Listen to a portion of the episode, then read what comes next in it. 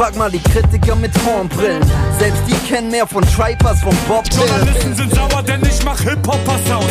Kritiker-Liebling, Kontostand niedrig. Ich hab Dank, alle meine Kritiker genug Dampf unter meine Mentoren. Bitte widmet mir ein Distrack, weil immer Promo und Kritik steckt. Ich gebe keinen Fick auf gute Plattenkritik. Aus den Luftschlössern schießen Straßenrap-Apologeten als Hip-Hop-Journalisten. Soziologische Befunde auf. Guten Abend an alle, die schon da sind. Wir sind äh, im Album der Woche Livestream. Hallo bei Twitch, hallo an alle ähm, Zuschauer. Ich habe heute eine wunder, wunderbare Runde. Ich freue mich sehr auf diese Zusammenstellung, die wir hier haben.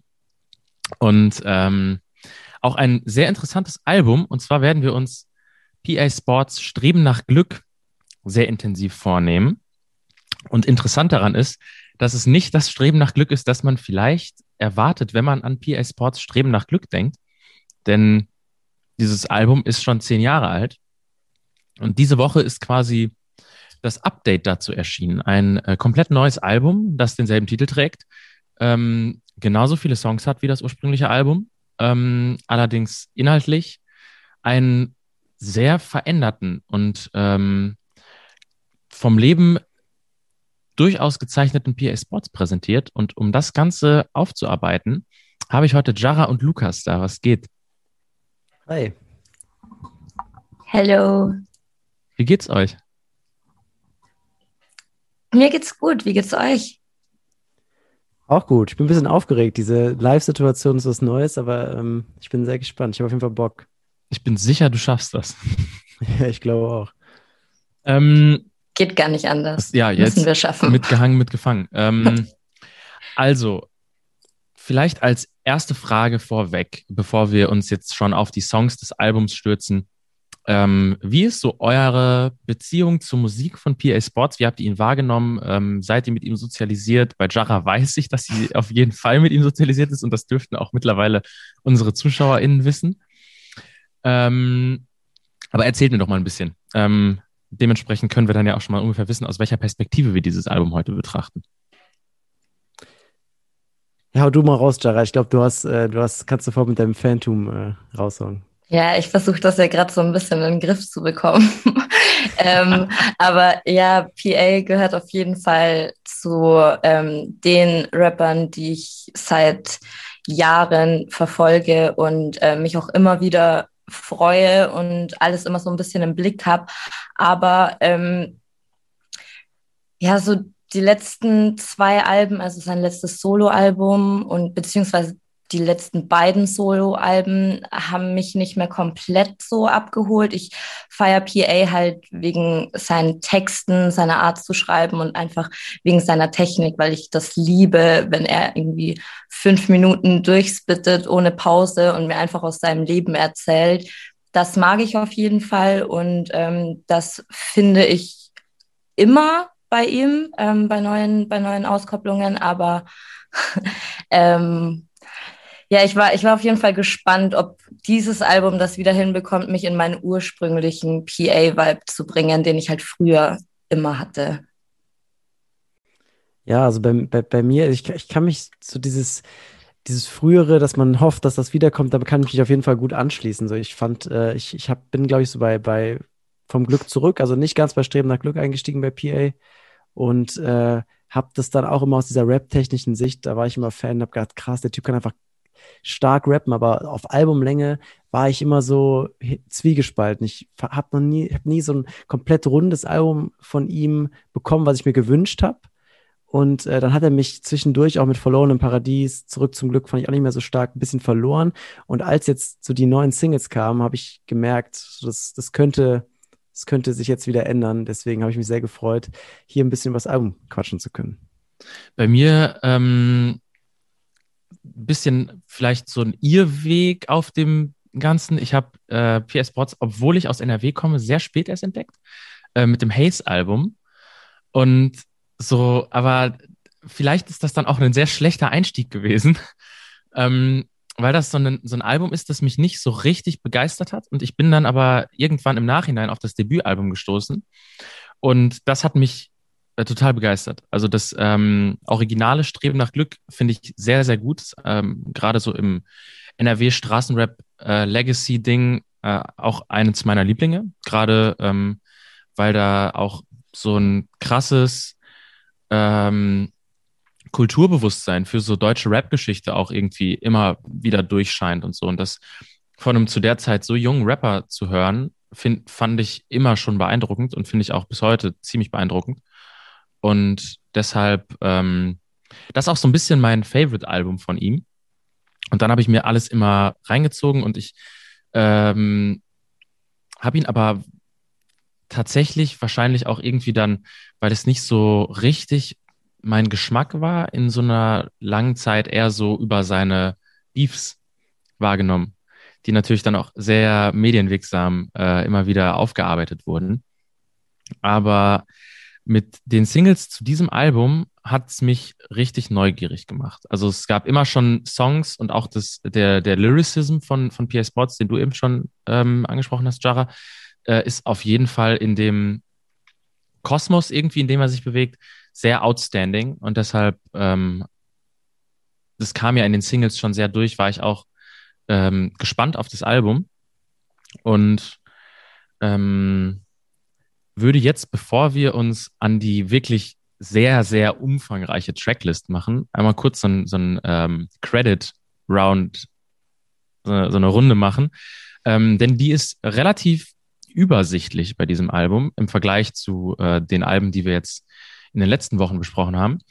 Ähm, denn produziert wurde das Ganze ähm, scheinbar in einer Crew ähm, sind relativ wenige Produzenten beteiligt. Einmal ähm, Checker, einmal Chrismatic, Aside, Yoski und äh, Nelax, die aber an allen äh, Beats großteils zusammengearbeitet haben.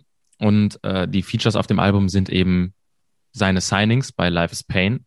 Ähm, auch alle auf dem Album vertreten. Also es hat so stellenweise wirklich so kleine Sampler-Vibes. Gerade bei der ähm, letzten Single, die wir bekommen haben, sind mit dabei äh, Hamso 500, Ruhr, Fordi, Kianosch und Jamule und außerdem äh, Capital Bra. Und da wurde ja auch schon via Social Media angekündigt und auch schon durch so andere Single-Projekte ähm, jetzt schon einen Einblick da reingegeben, dass eben diese beiden Camps, äh, Capital als ähm, Bra-Musik und Life is Pain, durchaus planen, häufigere Kollabos zu machen. Und jetzt würde ich ganz gerne ähm, mit euch in dieses Album einsteigen. Und ich weiß nicht, ob es Sinn macht, das Ganze chronologisch durchzugehen, weil ich beim Hören das Gefühl habe, dass die Tracklist sehr bewusst gesetzt wurde und dass auch bewusste ähm, Punkte in diesem Album da platziert sind, wo sie platziert wurden. Oder ob wir vielleicht erstmal durch die Singles gehen. Was ist euch da lieber? Habt ihr euch da vorhin einen Gedanken zugemacht? Also meinetwegen können wir gerne ähm, chronologisch vorgehen. Das, ja. glaube ich, macht Sinn. Ja, finde ich auch gut. Dann starten wir doch so. Und ähm, gerade bei ähm, äh, euch würde es mich dann jetzt interessieren, wie ihr denn so den Einstieg in das Album wahrgenommen habt. Also nicht nur das Intro, sondern generell, wie ähm, Peter meldet sich gerade auch zu Wort. Er hätte es gerne chronologisch, dann werden wir ihm diesen Wunsch erfüllen. ähm, und wie ihr denn den Einstieg in dieses Album wahrgenommen habt, aus welcher Perspektive das Ganze passiert und ähm, wie euch das musikalisch auch einfängt. Also ähm, ja, ich überlasse euch da jetzt erstmal den, die Perspektive auf die Platte. Ähm, ja, ich finde, also ähm, ich habe, da geht es dann doch wieder, dass ich mit den Singles, Singles anfange, aber die haben natürlich was damit zu tun, mit welcher Erwartungshaltung man rangeht. Ähm, und ich habe es mir schon so ein bisschen gedacht, dass man so, das hört sich jetzt böse an, ist es aber gar nicht gemeint, diesen weinerlichen Millionär bekommt, der von aus seiner jetzt nicht mehr will, aber aus seinem Penthouse rausguckt und halt äh, die Welt verarbeitet. Und ich finde, genau das kriegen wir auch äh, mit dem, mit, mit Made Man mit, als Intro äh, sofort geliefert. Also ähm, ich habe hier ein Zitat, das mir aufgefallen ist oder was ich rausgeschrieben habe, weil ich es cool finde. Rapper sein ist out, Digga, mein Beruf ist Millionär, monatliche Auszahlung, ich komme nicht hinterher. Aber trotzdem spürt man halt in dem Sound und im, sofort, wenn es losgeht, schon ja diesen Schmerz und dieses äh, nicht ähm, ja, dieses immer weiter andauernde Streben nach Glück, weil irgendwas fehlt. Und ich finde, äh, das habe ich so erwartet und bekommen. Und das passiert dann ja auch auf dem zweiten Song dann ausformuliert. Ganz äh, explizit. Weil, sind wir schon bei dem zweiten jetzt? Nee, du kannst gerne mit Maidman noch so. reden. Ich habe nur kurz vorgegriffen, weil, ähm, weil Lukas so eine schöne Steilvorlage zu kaputt gegeben hat. Ja, bei Maidman ist mir auf jeden Fall aufgefallen, ähm, dass PA halt immer wieder betont, was er erreicht hat. Und ich glaube, da kommt auch so diese Betonung auf diesen CEO, diesem Spitznamen, den er sich da gegeben hat, ähm, kommt auch, glaube ich, da ein bisschen her, weil er sagt ja auch immer, er kommt eigentlich aus einem guten Elternhaus, aber ist dann irgendwann so ein bisschen abgedriftet und auf der Straße gelandet und hat halt da irgendwie andere Geschäfte gemacht, als seine Familie eigentlich von ihm erwartet hätte aus seinem Elternhaus und hat es aber durch sein Label das ihm ja auch echt wichtig ist und wo er ja wirklich viel Arbeit auch reinsteckt und einfach wirklich auch immer wieder gute Künstler auch vorstellt, ähm, hat das halt einfach geschafft, auf einer gesamtgesellschaftlichen Ebene, also auf einer gesamtgesellschaftlich akzeptierten Ebene, ein Business aufzubauen. Und das nimmt er halt einfach ultra ernst und ist da halt echt stolz drauf. Und das ist halt auch in diesen zehn Jahren seit dem ersten Streben nach Glück alles passiert. Deswegen fand ich das als Intro mit dieser Betonung auf, hey, ich bin jetzt nach zehn Jahren auf jeden Fall ein gemachter Mann, ich habe es geschafft, ähm, finde ich sehr passend. Und es passt natürlich auch zu der Promo-Phase, da war es ja auch schon immer so inszeniert, dass PA erwachsen geworden ist und sich mit sich und seiner Vergangenheit und seinen Fehlern und auch seinen Zielen für die Zukunft auseinandersetzt.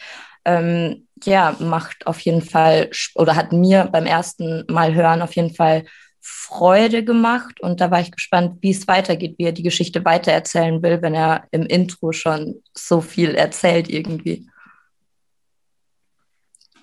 Und dann geht's weiter mit dem, was Lukas gerade schon als Steilvorlage präsentiert hat, nämlich äh, kaputt, dass er quasi im zweiten Song klar macht, yo, das ist der Status quo und der ist zwar geil, aber es ist nicht das, ähm, wofür er angetreten ist, wenn er gesagt hat, er will mit seiner Musik eben nach dem Glück streben. Und äh, er statuiert da relativ ähm, äh, in, in so harten Kontrasten dass er eben in dieser Made Man Millionärswelt lebt, aber er nicht weiß, warum er trotzdem nicht glücklich ist, weil als er angetreten ist, äh, um eben nach dem Glück zu suchen, genau das die Antwort scheinbar war auf das Glück. Und jetzt, als er es hat, merkt er, ist es gar nicht. Und ähm, dementsprechend irgendwie logische Konsequenz, dann den als zweiten Song zu platzieren. Und ähm, so ein bisschen in, in so knapp fünfeinhalb Minuten ähm, so die beiden Seiten des Status quo so aufzuarbeiten. Ähm, würde ich so sagen, zu dem, zum Intro quasi. Also, dass die beiden Songs fast schon funktionieren wie so ein Song mit zwei Ebenen ähm, als Intro zum Album. Ja, ich finde, ich finde die, die, das Intro ins Album, also generell die ersten, ich glaube, das zieht sich auch für mich, die ersten vier, fünf Songs, äh, finde ich sehr, sehr stark. Also ich bin äh, sofort reingekommen, war sofort in einem Film drin irgendwie, das, was ich nicht ganz so oft habe, gerade auch bei so langen Releases, dass es mich so durchträgt, aber da kommen wir ja gleich noch zu. Äh, und ich finde kaputt, das ist jetzt ziemlich früh, um das zu sagen, aber äh, ist für mich einer der, der besten Songs vom Album und ich äh, würde gerne mal von euch wissen, ähm, wie ihr den so musikalisch wahrnehmt, weil eigentlich ich fühle mich die ganze Zeit irgendwie so ein bisschen, äh, als wäre es so ein Guilty Pleasure, dass ich den so feier, weil es so ein bisschen diese Formel ist, keine Ahnung, es erinnert mich irgendwie an so ein, so, so ein Samra, so die Samra-Formel. Wisst ihr, was ich meine? Und Voll. ich denke, es, es, es funktioniert aber bei mir irgendwie komplett und ich, ich feiere es total. Und wenn ich an dieses Album jetzt die letzten Tage halt äh, die ganze Zeit auf Dauerschleife gehört, um mich ähm, vorbildlich vorzubereiten. Und jedes Mal denke ich an diesen Song, wenn ich an dieses Album denke, weil ich den, keine Ahnung, der geht mir so gut rein und hat gleichzeitig auch für mich diese Essenz, diesen Schmerz und dieses, ähm, keine Ahnung, was du gesagt hast, ne? dieses, ähm, man ist unglücklich und weiß gar nicht warum, weil eigentlich hat man alles, äh, verkörpert der für mich sehr gut. Wie geht euch mit dem Song so musikalisch? Wie geht es euch damit? Ja, das tut mir jetzt voll leid, weil ich ja, glaube ich, hier in der Runde der größte PA-Sports-Fan bin. Ähm, ich kann aber tatsächlich musikalisch nicht so viel damit anfangen. Ist aber auch nicht so schlimm, weil ich liebe halt PA einfach für diese Selbsttherapie-Musik, die er immer macht. Und gleichzeitig ist er, also auf der einen Seite zeigt er sich ja schon auch offen und irgendwie verletzlich. Und andererseits ist er auch so selbstbewusst. Ich habe mir hier rausgeschrieben, dass er äh, rappt, spitte wie eine Mischung aus Nas, Biggie und Jada Kiss. Mhm. Und davor sagt er so, ja, ich lächle, aber bin nicht zufrieden, sag mir warum. Ähm, diese Gratwanderung und diese zwei Extreme, die mag ich halt inhaltlich. Und inhaltlich und textlich ist halt auch die Ebene, bei der ähm, auf der PA mich immer abholt. Musikalisch ist es nicht immer meins, muss ich ganz ehrlich sagen. Wir haben im Chat hier stehen, seit Drake ist keiner mehr glücklich. und ähm, es ist ja tatsächlich so ein bisschen so, dass ähm, Rapper gerade durch das, was in den letzten Jahren passiert ist und durch diese immense wirtschaftliche Kraft, die Rap äh, entwickelt hat in den Zehnerjahren. Ähm, viele KünstlerInnen aus diesen ähm, Sphären es einfach jetzt in Welten geschafft haben, in denen man vorher nicht agieren konnte, so in denen man einfach nicht rein konnte. Und dass man jetzt so eine Luxusdepression erlebt, ähm, fast schon flächendeckend. Also es ist ja kein neues, ähm, kein neues äh, Motiv, das er da aufmacht. Aber die Art, wie er das Ganze dann auf dem Album immer weiter versucht aufzuschlüsseln, finde ich für Deutschrap super interessant. Da werden wir dann ja auch nachher noch mehr drauf zu sprechen kommen. Aber so die Perspektive, aus der das passiert, ähm, finde ich echt spannend für diesen Status quo der Luxusdepression, die man ja überall findet, sei es bei UFO, sei es bei Haiti, sei es bei Samra, hast du gerade genannt. Kapital hat es auch häufig in seinen Texten drin.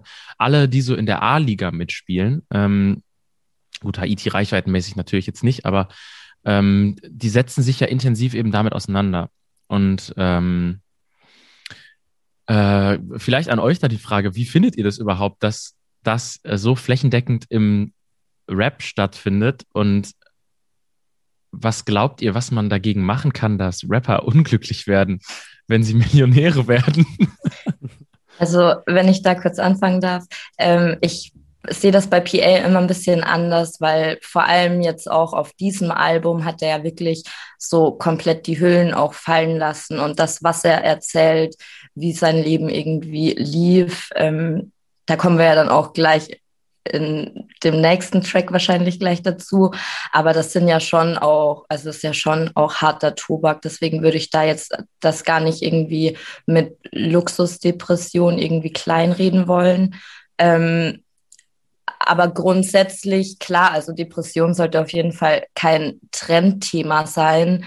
Und ähm, weil es ist ja ein ernstzunehmendes Thema und wenn Leute davon betroffen sind, dann sollte man das ernst nehmen und nicht, weil das gerade irgendwie Trend ist oder ähm, mehr darüber gesprochen ist, mehr darüber gesprochen wird, ähm, was aufbauschen, was nicht so ist. Aber das sehe ich bei PA tatsächlich nicht so. Also ich, ich finde es sehr stark, wie ehrlich er auf diesem Album ist und ähm, bin ja eh immer jemand, der dann sowieso eins zu eins alles abkauft. Das ist gar nicht, worauf ich hinaus wollte. Also, dass ähm, eine Depression zum äh, Trendthema wird ähm, sondern warum es überhaupt dazu kommt, ähm, dass die, also das ist natürlich jetzt eine unbeantwortbare Frage für einen Twitch-Livestream, da werden wir wahrscheinlich vier bis sechs Stunden hier sitzen und trotzdem nicht weiterkommen. Ähm, da gibt's aber auch zum Beispiel, glaube ich, bei All Good sogar einen ähm, ganz interessanten Text noch, der sich eben auch mit diesem Phänomen auseinandersetzt, dass ähm, man im Rap immer intensivere Auseinandersetzungen mit Depressionen ähm, findet. Und ähm, einfach nur so die, aus, aus welcher Perspektive da damit umgegangen wird. Und dass es eben nicht so eine äh, Depression aufgrund von Machtlosigkeit gegenüber einem System ist, wie man das vielleicht früher dann im Rap hatte, sondern jetzt eben aus einer Machtposition heraus. Ähm, ich glaube, das ist vielleicht ein zu großes Thema, um das jetzt im Rahmen von PA Sports neuem Album zu diskutieren. Ähm, aber ich wollte damit auf jeden Fall nicht darauf hinaus, dass man jetzt ähm, eine Depression aufgrund von Trendbasis äh, zum, zum äh, Textthema macht. So, also äh, nur um das nochmal kurz äh, richtig zu rücken, falls ich da falsch verstanden wurde. Äh, ich, ich meine, es ist ja auch, äh, ich glaube es, ich glaube nicht, ich glaube aber auch, dass es ja einfach eine gesellschaftliches Problem ist, Rap ja immer sehr nah daran ist, was gerade, was also ne, immer ein Spiegelbild der Gesellschaft ist, genauso wie jede Kunstform. Und ich glaube deswegen, dass es auch so wichtig ist, dass es jetzt so viel Raum nimmt. Vielleicht auch, weil dann der Struggle, ich muss jeden Tag, äh, muss jeden Tag hasseln und gucken, dass ich, dass ich klarkomme, dann irgendwie wegfällt und dann Raum da ist, um sich mit den eigenen, mit der eigenen Gefühlswelt, den eigenen mentalen Krisen vielleicht auch auseinanderzusetzen. Was natürlich aber auch dadurch, dass, ähm, und das sehe ich deswegen auch bei PA so groß, wir haben ja gerade einige Beispiele von Rappern genannt, die das oft machen, äh, die oft diese, diese, dieses Thema verarbeiten, auch aus dem Mainstream, aber ich finde, bei PA ist, kommt da nochmal eine andere Dimension dazu, weil er halt lyrisch so stark ist und er es, glaube ich, deswegen schafft, da ähm, Dimensionen hinzuzufügen, die vorher vielleicht in der Breite nicht da waren. Und äh, halt auch sofort Ansätze nennt. Das finde ich nämlich auch gut, dass, dass, dass hier Angst und Schwäche irgendwie, und ich vielleicht gehe wir da auch langsam zum nächsten Song über diese, über diese Brücke, ähm, nicht als etwas Negatives oder so ähm, ähm, präsentiert wird, sondern als, als menschlich und halt eine Therapie auch als eine Lösung und nicht als, ähm, als eben eine Schwäche und Eingeständnis von Schwäche. Äh, Punkt, auf den ich auf jeden Fall hinaus wollte und ähm, mit dem wir jetzt wunderbar äh, zur ersten Single überleiten, die zum Album rausgekommen ist, nämlich sieben Jahre. Äh, einen Song, der auch die vergangenen sieben Jahre aufarbeitet und der zum ersten Mal in diesem Album so, dass sich durch die dann folgenden 15 Songs immer wieder ähm, als Kernthema ähm, zeigendes Thema ähm, zur Beziehung zu seiner Tochter äh, thematisiert. Und der Song ist, ist krass. So, also mehr würde ich einfach mal so anmoderieren und ähm, gerne eure Perspektive darauf. Wer, ich weiß nicht, wer damit anfangen möchte. Jara, vielleicht, du wirst dadurch ja wahrscheinlich auch deine Erwartungshaltung zum Album so ein bisschen äh, schon mal abstecken können, so und ja, also das ist auf jeden Fall, als die Single rauskam, hat man ja schon gemerkt, in welche Richtung PA mit dem Album gehen will. Und ähm, das war für mich, weiß ich noch, überraschend, weil ich hätte was anderes erwartet, schon alleine dadurch, dass er sein Album halt auch Streben nach Glück nennt und nicht irgendwie Streben nach Glück 2 oder irgendwie was ganz anderes, habe ich eher so diesen Film vielleicht ein bisschen erwartet und auf sieben Jahre macht er sich ja komplett nackt, aber auf so eine ehrliche Art und Weise, dass er gar keine Angriffsfläche bietet irgendwie. Und das habe ich aus dem Track auf jeden Fall mitgenommen, dass Ehrlichkeit, also es klingt jetzt komplett komplett platt, aber dass Ehrlichkeit halt einfach wirklich so die allergrößte Waffe ist. Wenn du ehrlich bist, wer will, also wer kann dir irgendwas? Keiner kann dir was, weil bietest keine Angriffsfläche, weil du sowieso von dir aus den Leuten schon sagst, was Sache ist. Es könnte jetzt keiner irgendwie mit einem Distrack äh, wie bei Drake kommen und sagen, ja, du hast ein Kind und keiner weiß was davon. Und ähm, das, das fand ich, fand ich auf jeden Fall krass. Das hat mich auch echt überrascht. Und da merkt man schon auch diesen Wandel und diese Entwicklung, die er in den letzten ob es jetzt sieben oder zehn Jahre waren, ist ja, ist ja egal. Aber in diesen sieben Jahren hat er auf jeden Fall einen Wandel gemacht und dass er so bereit war, darüber so ehrlich zu reden auf einem Track, fand ich krass. Also das genau diese Musik mag ich und damit hat er mich auf jeden Fall gepackt. Und auch, äh, ich finde es auch sehr stark, wie er mit so einer, mit diesem Thema umgeht und sich selbst auch einbezieht, also die Fehler von sich selbst aufzie äh, aufzählt, weil ich meine, wir kennen viele Tracks von Beziehungen, die auseinandergegangen sind und so weiter, aber es ist halt leider oft echt einseitig und äh, da dann ähm, sowohl die die psychischen Last, die psychische Last seiner Frau, seiner Ex-Frau einzubeziehen und auch, finde ich, mit sehr viel Respekt zu behandeln, weil es, es geht ja um eine sehr lange Zeit, äh, in der er sich um sie gekümmert hat äh, und ähm, mit ihr gelebt hat und das zusammen durchgestanden hat und dadurch selbst, also ich finde, da, da ist so viel Respekt, Aufrichtigkeit und gleichzeitig Verzweiflung drin. Ähm, ich glaube, besser hätte man so ein Thema nicht angehen können und ich finde es auch sehr respektabel, so wie du auch schon gesagt hast, Jara, dass man, dass er in seiner Position und ich sehe jetzt seine Fanbase im Großen und Ganzen als nicht so sensibel für genau diese Themen, das dann als Auftragssingle zu, zu, zu nehmen, ist wirklich auch einfach wie er selber ja auch gesagt hat, keine unbedingt direkte wirtschaftliche Entscheidung, sondern einfach äh, sehr mutig und, und aufrichtig. Also hat mir auch komplett umgehauen, der Song.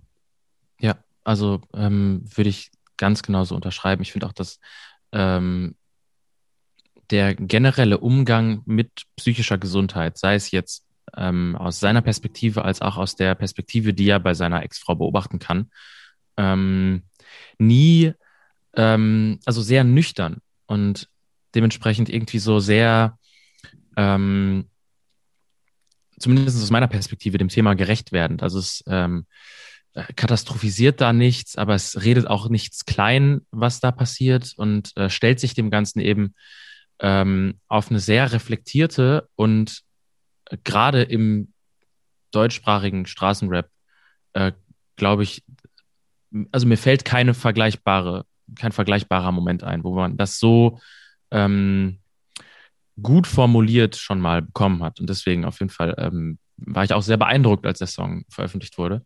Und ähm, finde es auch sehr beeindruckend, dass eben ähm, man bei diesem Song wirklich das Gefühl hat, finde ich, beim Durchhören des Albums, wenn man, wenn man dann am Ende angekommen ist, dass das so ein ähm, wahrscheinlich sogar relativ spät entstandener Song ist, der aber so ähm, irgendwie dann dem, was am Ende der Erkenntnis, die man mit den letzten Songs des Albums bekommt, so zugrunde liegt. Also das, so, so habe ich das im Gefühl, wenn ich das höre, dass der Song schon sehr ähm, sich darüber bewusst ist, wo diese Reise hingeht und dementsprechend vielleicht auch deswegen so fair ist.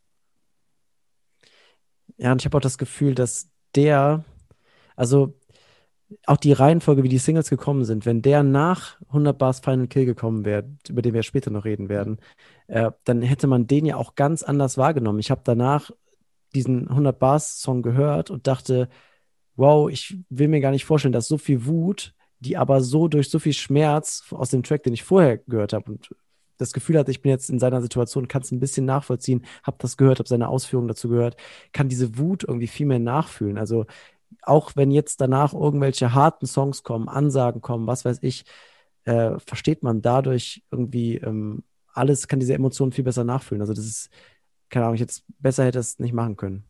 Ganz ehrlich. Voll. Ich finde auch die, die Platzierung richtig gut, dass es einfach so auch am Anfang schon ist und in der Reihenfolge nach Made Man und kaputt dann dieser Seelenstrip, dies lässt einfach, also leitet so in dieses Album rein. Man kann alles, was danach kommt, schon viel besser einordnen durch diese drei ersten Songs. Auf jeden Fall. Ähm, wir haben gerade im Chat von, von Dr. Manhattan, ähm, großartiger Name an der Stelle, ähm, auch noch ein schönes äh, Statement dazu, äh, der auch schreibt, früher gab es ja nicht viel weniger Depressive, nur hat es keinen gejuckt, beziehungsweise hat keiner darüber geredet und ähm, heutzutage ist es immerhin Kabu kein Tabuthema mehr, aber immer noch ein sehr weiter Weg zu gehen. Und ähm, das stimmt natürlich und deswegen ist es gerade so äh, wichtig, dass es eben auch im Straßenrap passiert und nicht nur im äh, keine Ahnung, Studentenrap oder zumindestens bürgerlichen Rap irgendwie. Also, und ähm, das kann man PA auf jeden Fall hoch anrechnen und auch vielen anderen, die wir eben schon genannt haben, dass äh, diese Thematik sich jetzt auch in ähm, Hip-Hop-Gefilde ähm, so ernst genommen ähm, überall Präsenz erfreut ähm, und die Auseinandersetzung damit, dass das vielleicht auch dann ein, ein guter, eine gute Weichenstellung ist für die Zukunft. Ja, safe. Ich glaube auch, der hat da auch so ein bisschen eine Tür irgendwie aufgemacht, weil es passt eigentlich nicht zu dem Image, das er davor immer gepflegt hat, wenn man mal ehrlich ist. Da hat er sich schon eher immer als der große Baller inszeniert, ähm, der eine heile Familie zu Hause hat. Und also für mich kam es auf jeden Fall überraschend, das alles so detailliert zu hören. Obwohl ich da dann, äh, ich glaube, auf dem ersten Song ist der ähm, die Kollabo mit Tour. Mir fällt gerade der Songname nicht ein, mhm. ähm, aber der setzt sich ja auch schon mit, also sehr schonungslos mit ähm, mit Selbsthass auseinander und dementsprechend ist es ja auch etwas, was sich sehr äh, häufig schon mal bei PA in Songs wiedergefunden hat. Und ich glaube, dass es was, ja, sorry, ich ja, äh, für dich. Du erst. Äh, Nee, ich all hab, ich hab, was, was, was mir aufgefallen ist, ist, dass, Entschuldigung, dass dieser, äh, dass dieses, dass diese, ähm, ja, Verletzlichkeit und diese emotionalen Themen und diese mentale Gesundheit anzusprechen, vorher zwar da war, aber immer irgendwie getrennt war vom Rest. Und ich hatte also immer, dann ist der Song, der ein bisschen tiefsinniger ist und der ein bisschen emotionaler ist, und dann ist der Song, der jetzt irgendwie, wo er den, den, den Baller markiert und wo er einfach krass ist und, und äh, einen Representer-Song raushaut. Und ich habe das Gefühl, dass dieses Album das jetzt zum ersten Mal diese Zerrissenheit irgendwie so richtig zusammenführt. Das ist, glaube ich, so der Unterschied, habe ich das, also da habe ich es für mich so gemerkt, dass, dass das erst in, äh, interessant macht. Vorher habe ich es irgendwie bei ihm dann nicht so wahrgenommen als aufrichtig, weil ich immer dachte, okay, das ist Prinzip. Wir brauchen einen Song, der so ist, einen Song, der so ist, auch wenn es vielleicht nicht so war, aber so hat es auch irgendwie auf mich gewirkt. Yes, ich hatte halt davor nicht so das Gefühl, als wäre es so krass selbstreflektiert, wie ich das jetzt auf diesem Album irgendwie empfinde. Also davor, klar war nicht immer alles eitel Sonnenschein, aber wenn er sich irgendwie mit Dingen auseinandergesetzt hat, die vielleicht auch von ihm nicht so cool sind, dann würde mir jetzt spontan gerade nicht kein Track oder keine Zeile einfallen, wo er auch sich selbst irgendwie mal in die Verantwortung so, so explizit gezogen hat. Natürlich auch vielleicht dann so zwischen den Zeilen, aber ich fand es einfach so plakativ, wie, aber plakativ ist ein blödes Wort, weil das klingt dann so negativ. Aber wisst ihr, was ich meine? Das einfach so deutlich ausgesprochen wird und dass er sein Talent ähm, mit Lyrics umzugehen und Emotionen auszulösen, einfach so gut damit umgeht. Ähm, das meinte ich eigentlich eher mit, mit Unterschied. Ich glaube, dann sind wir uns ja sogar alle einig, was, äh, was so die ähm, interessanten Punkte an seinem Songwriting und auch wie sich das entwickelt hat äh, auf diesem Album angeht. Und das merkt man auch auf dem äh, vierten Song mit Capital Bra, Hell, ähm, der eben dann wieder an diese Zerrissenheit ähm, anschließt und wieder viel mit ähm, Kontrasten arbeitet und gerade so im, im Chorus dann äh, fast schon so resignierend ist, wenn er sagt, so ja, es ist mir alles egal, ich glaube nicht mal, also ich vertraue mir nicht mal selber. Ähm, das ist dann ja so ein, so ein Ergebnis von Resignation eigentlich schon, wenn man so will. Es ist dann blind die, den, den Motor einfach weiterlaufen lassen, Gas geben und dem äh, nachjagen, was man, was man will. Und das ist vielleicht dann so die, ähm, das Update oder die Ergänzung zu dem, was wir in den ersten beiden Songs bekommen haben, äh, in denen der Status quo einfach nur abgebildet wurde. Und jetzt wird erst so richtig klar, ähm, mit welchen ähm, Prozessen, die da in ihm ablaufen, das Ganze verknüpft ist. So, und das ergänzt Kapital dann ja auch ganz gut dadurch, dass er eben die Motivation, warum man das Ganze überhaupt macht, ähm, nochmal in seinem Part erklärt.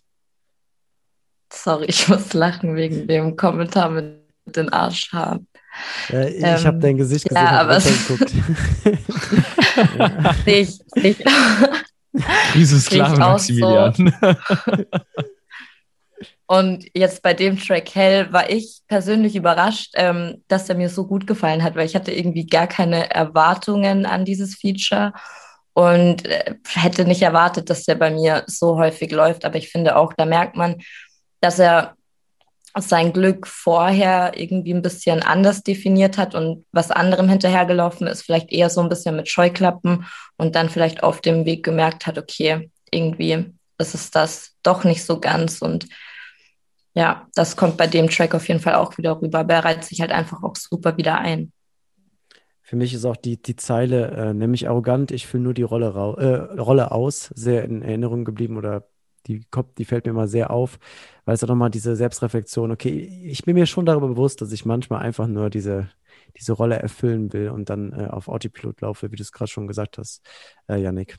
Also, ähm, ja, guter Song. Ich finde auch die ähm, Zusammenarbeit mit Capital Bra echt überraschend passend, weil am Mhm. Anfang dachte ich, als ich die, als ich es gesehen habe, okay, Single, äh, Capi ist drauf und so, dachte ich, okay, damit habe ich jetzt irgendwie nicht so direkt gerechnet oder ich weiß nicht, was mich erwartet.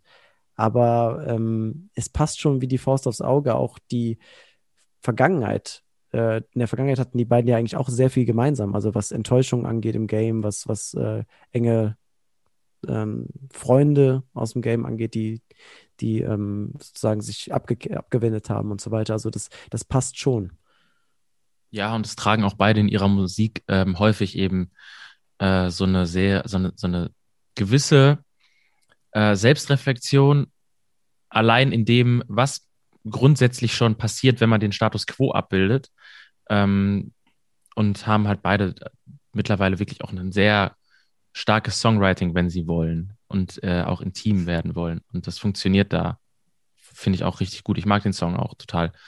Ähm, und ab dann macht das Album, du hast gerade eben schon so gesagt, die ersten vier Songs zieht sich das so ein bisschen durch, macht das Album so ein bisschen ähm, so eine kleine Kehrtwende für einen Moment äh, mit Montrachet. Und ich war, als ich das Album das erste Mal gehört habe und den Song dann danach gehört habe, kurz verwirrt und äh, bin dann auch dementsprechend da wieder hin zurückgekommen. Ähm, wie ging es euch damit? Und äh, könnt ihr das nachvollziehen?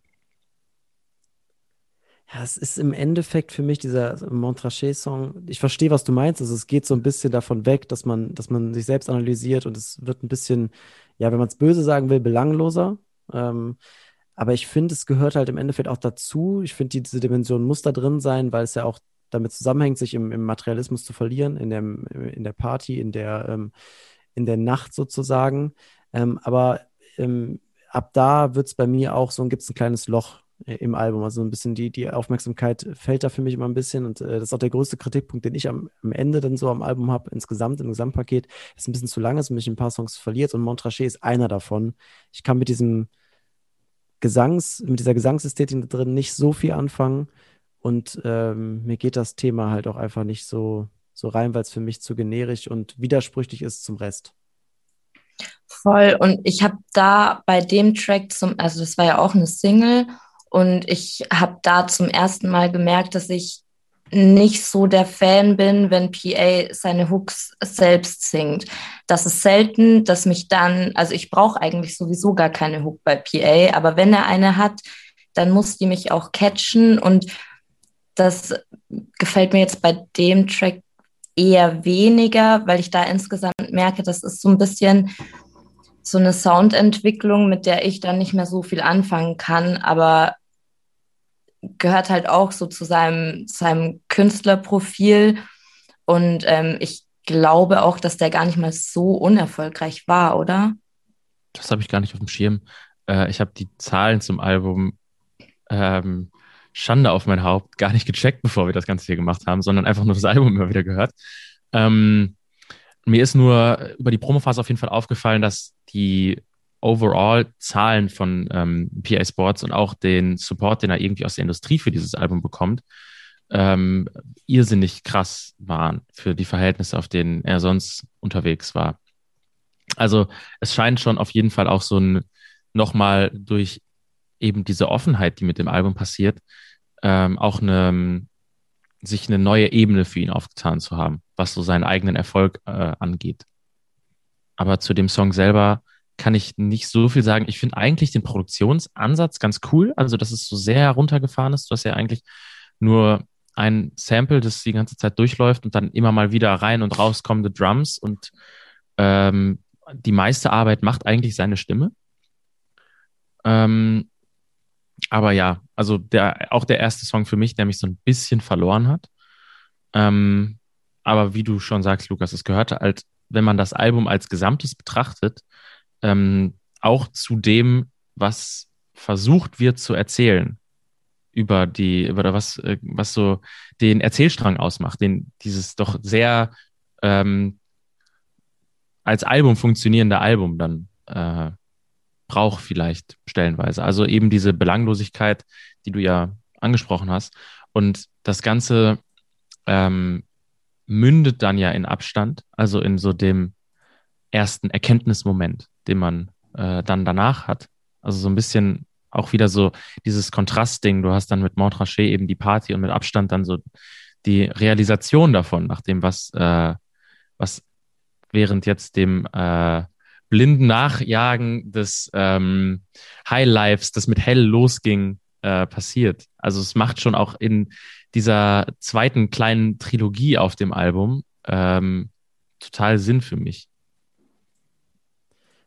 ich finde Abstand auch, auch richtig stark wieder. Also ähm, ich finde es auch total interessant, weil Abstand, also wenn ich das Wort Abstand in einem Deutschrap-Street-Album lese als Titel, dann denke ich sofort, okay, es ist eine Ansage, oder?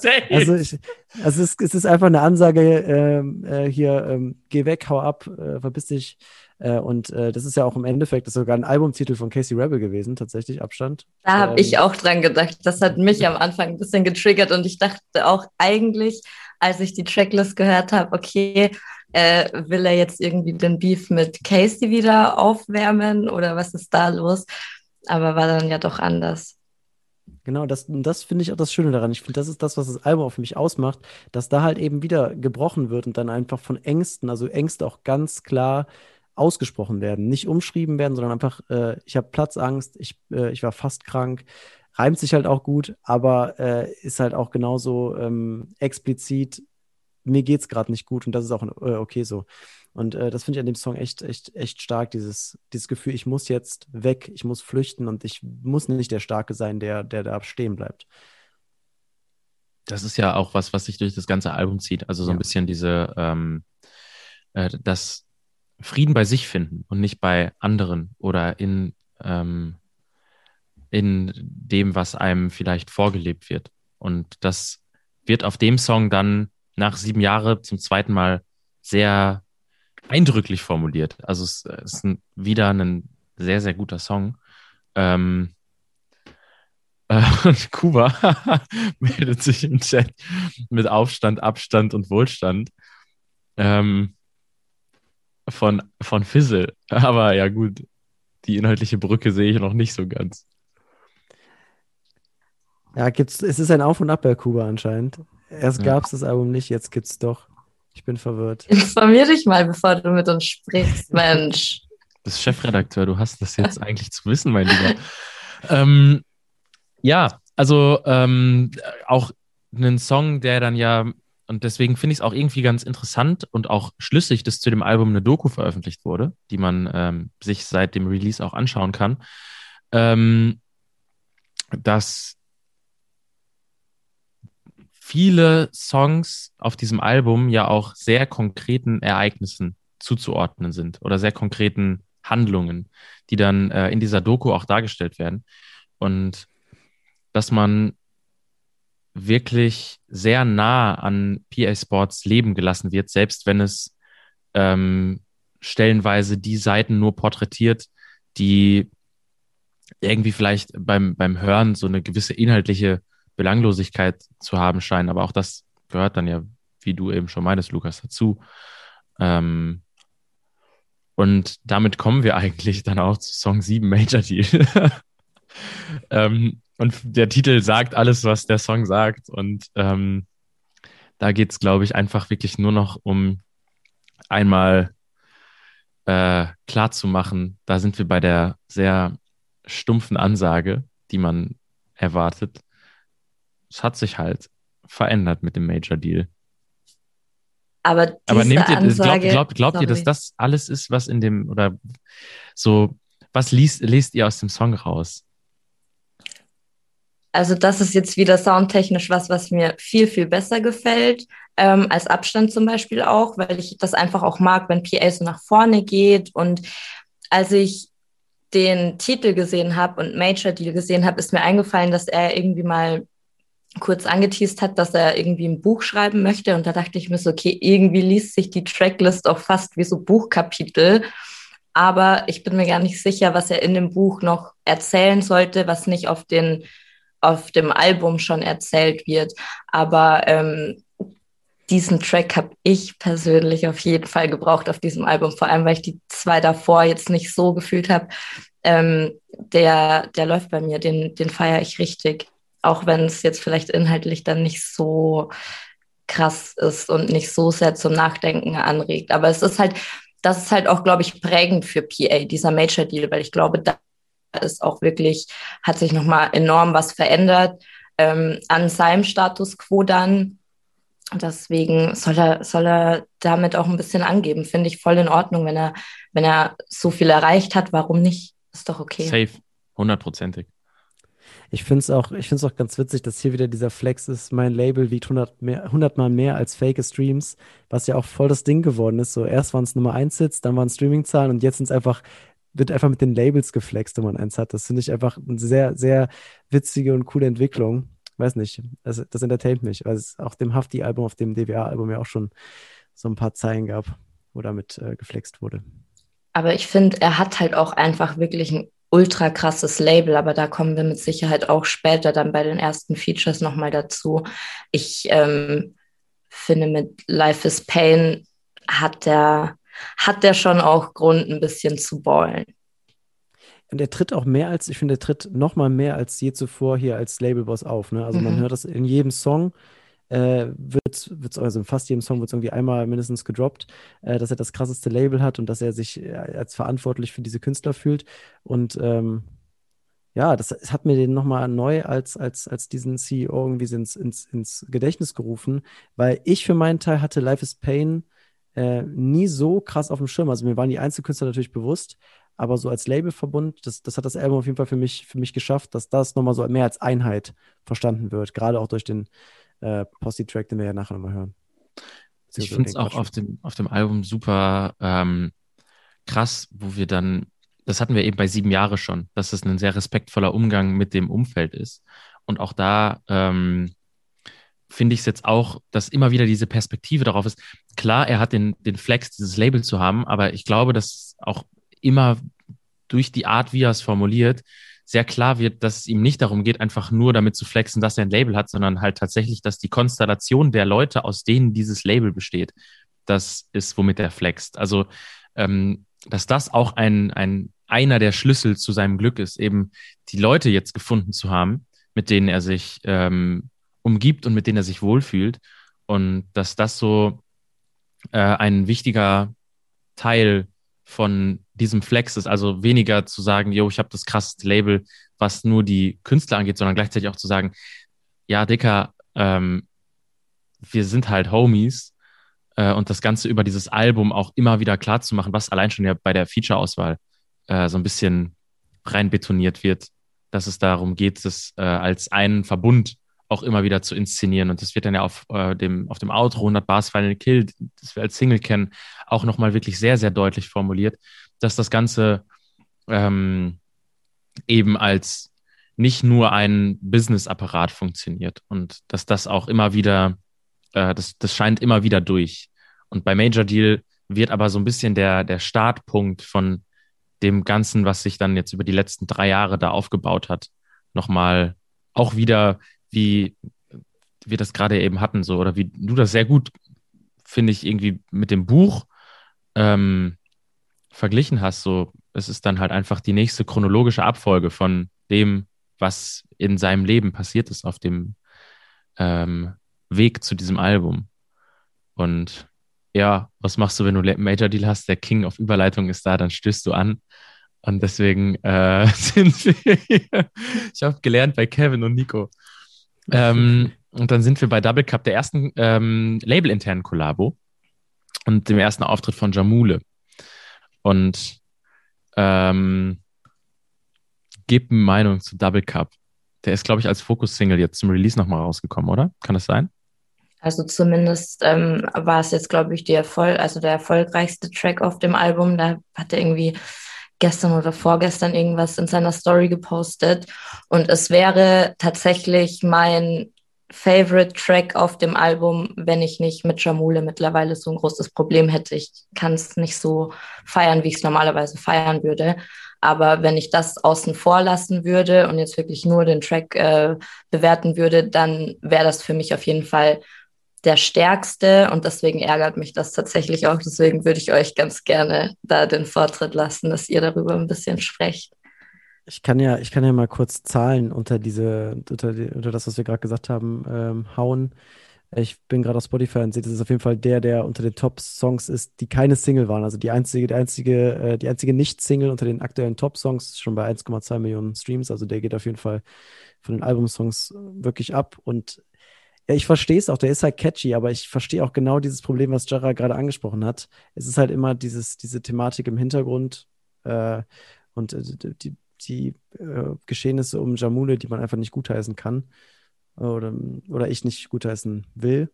Ähm, aber er ist schon catchy und vereint halt wirklich wieder sehr gut diese Melancholie und gleichzeitig dieses Highlife. Also es wird angestoßen und im gleichen Moment denkt, denkt man wieder darüber nach, was in der Vergangenheit schiefgelaufen ist. Ähm, ja, wo ich da ein bisschen ein Problem hatte, weil ich finde, aus der Hook, die ist schon so, die geht schon so sehr ins Ohr und ist für mich so kalkuliert darauf, dass das Ding läuft, dass ich da so ein bisschen das Gefühl dafür verliebe, verliere, dass es dann in den Parts doch ja schon sehr, äh, sehr ja, melancholisch, depressiv wird, wird die Kälte mit drinnen nicht mehr los und dann kommt diese, diese Hook wieder. Also im ersten Part sagt Pierre das am Ende und äh, ja, das, das, das, da ist mir dann der Kontrast schon ein bisschen zu groß. Aber ich weiß nicht, wie ihr das seht. Ähm, für mich auf dem Album einer der Songs, auch wenn er sehr hittig ist, wo ich mich dann eher Lukas anschließen muss, ähm, funktioniert für mich nicht so richtig. Ähm, und ich glaube, um die Jamule-Thematik mal äh, vernünftig aufzuarbeiten, brauchen wir auch irgendwie mehr Zeit. Aber ich finde es auch einfach tatsächlich ziemlich schade, dass da bis heute keine so richtig ähm, adäquate Aufarbeitung kam von das. allem, was da passiert ist. Und äh, dass dann eben er in diesem Song auch wieder die Rolle einnimmt, die er einnimmt, ähm, ist hm, ha, ungünstig. immer einen faden Beigeschmack. So genauso wie man es auf den Singles zu seinem Album jetzt gerade ähm, immer wieder ähm, hat. So musikalisch ähm, gewieft und ausgereift das alles ist, ähm, ist es schwierig, das Ganze irgendwie da einen vernünftigen ähm, Ton zuzufinden. So, weil es ist halt wenn da keine vernünftige Aufarbeitung mit äh, dem, was er sich da geleistet hat, kommt, dann ist das einfach schwach und braucht man dann nicht jetzt durch großes Lob für gute Songs wegignorieren. Voll. Und ich, also für mich, ganz ehrlich, ist es halt auch schon lange zu spät. Ich hätte mir da relativ früh nach dem Video einfach ein Statement irgendwie, also ein vernünftiges Statement gewünscht. Und wie lange ist das her? Das ist jetzt auch dann ein Jahr. Und bis heute kam einfach nichts. Deswegen weiß ich nicht, habe ich einfach Schwierigkeiten, das dann so zu feiern, wie ich es sonst feiern würde oder früher gefeiert hätte. Und das ist für mich persönlich dann natürlich irgendwie traurig, aber ähm, ist jetzt auch ein Track auf dem Album und es geht ja auch heute um PA Sports, deswegen. Machen wir weiter mit dem nächsten Label-internen Feature und dem ersten großen ähm, Auftritt von Hamso 500 äh, auf einem PA Sports Album. Ist, glaube ich, der erste, oder? War ja vorher schon mal gefeatured. Ich glaube nicht. Ich scroll gerade mal runter und sehe auch nichts. Also ich kann mich auch an nichts erinnern. Ich glaube, das ist wirklich der erste Auftritt. Auf dem Album? Nee, auf, auf einem PA Sports auf, Album. Genau. Auf PA ja, Sports Album. Doch, ich glaube schon. Ich glaube schon. Aber auch. Sagen, wie findet, so, so. harmonieren die beiden? Wie, wie funktioniert das für euch? Äh, ich finde den Song irgendwie ein bisschen. Da kommen wir jetzt zu einem Punkt, wo ich das Gefühl habe, dass versucht wurde, jeden Live is Pain Artist auf einen Song zu bringen. Irgendwie nochmal noch mal einen Auftritt zu geben außerhalb von diesem Posse-Track. Und ich finde, das hat dem Album ein bisschen geschadet, weil da so ein paar Songs rumkommen, rumkamen, auch der mit Keanush, über den wir vielleicht gleich mhm. reden, äh, und der mit Forty und Ruhr, äh, die, die hätten nicht hätten sein müssen aus meiner Sicht. Und das Album ist echt, ich meine, das ist 55 Minuten lang, das ist 2021 ein sehr langes Album, finde ich. Ähm, und den hätte es nicht gebraucht aus meiner Sicht. Dem fügt, der fügt dem Ganzen nichts hinzu. Ich brauche brauch ihn nicht, auch wenn er jetzt nicht äh, negativ auffällt. Ja, ich weiß nicht. Also den Track an sich bräuchte ich wahrscheinlich auch nicht, aber ich finde, dass Hamso da auf jeden Fall bewiesen hat, dass er ein richtig, richtig starker Künstler auch ist. Und da ist mir aufgefallen, dass ich bei jedem Künstler von PA Spots wirklich gut nachvollziehen kann, warum er es designen wollte und warum er damit so, so viel Liebe und Geduld auch seine Künstler aufbaut. Das von dem gibt es ja noch nicht so wahnsinnig viel. Also den verfolge ich jetzt tatsächlich noch gar nicht so wirklich. Ähm, aber ich glaube, also ich kann mir gut vorstellen, dass das jemand sein wird, über den man noch äh, ein bisschen häufiger sprechen wird. Ich finde den schon stark. Aber jetzt als Track auf dem Album hätte ich es auch nicht gebraucht. Das stimmt schon. Da muss ich dir zustimmen, Lukas. Ich finde da generell deine Beobachtung super interessant, weil das Album, ähm, de, ich habe am Anfang ja schon gesagt, es ist 18 Songs lang, genau wie der erste Teil. Und ähm, man hat so ein bisschen das Gefühl, dass es 18 Songs sind, weil der erste Teil 18 Songs hatte, um dem ganzen, ähm, oder der, das Ursprungsalbum, es ist ja kein zweiter Teil in dem Sinne oder zumindest nicht so tituliert, eher ein Update. Ähm, und das, um eben das Ganze so übereinander legen zu können, auch 18 Songs produziert worden wären, auch wenn äh, vielleicht das, was inhaltlich für dieses Album so das Wichtige ist, in weniger Songs schon erzählt wird äh, insgesamt. Und mhm. ähm, deswegen ist es ein guter Song, aber und ähm, da finde ich es dann manchmal schade, dass man die aktuellen Vertriebsmöglichkeiten nicht so ausnutzt, der vielleicht einfach als Standalone-Single richtig gut funktioniert hätte, äh, um die Kollabo PA Sports und äh, Hamso 500 vorzustellen und einfach einen geilen ähm, und der Song schiebt auf jeden Fall. So, ähm, das muss man sagen, aber im Album selbst ähm, gibt mir das relativ wenig, weil es auch dann für das, was irgendwie davor und danach passiert, zu klassisch, klassisch Straßenrap ist. Ähm, ja, ja, ich, ich, ich fühle das voll. Ich wollte auch noch ganz kurz sagen, nicht, weil ich jetzt gerade so negativ über den Song gesprochen habe, ich finde Hamso auch echt cool. Also ich finde, ne, genau das, was du sagst, ich glaube, es wäre eine gute Möglichkeit gewesen, ihn noch mehr zu präsentieren, weil ich fand, er hat so eine schöne, ungelenke, ohne das negativ zu meinen, ungelenke, brachiale Art, die einfach, äh, die mich echt abholt.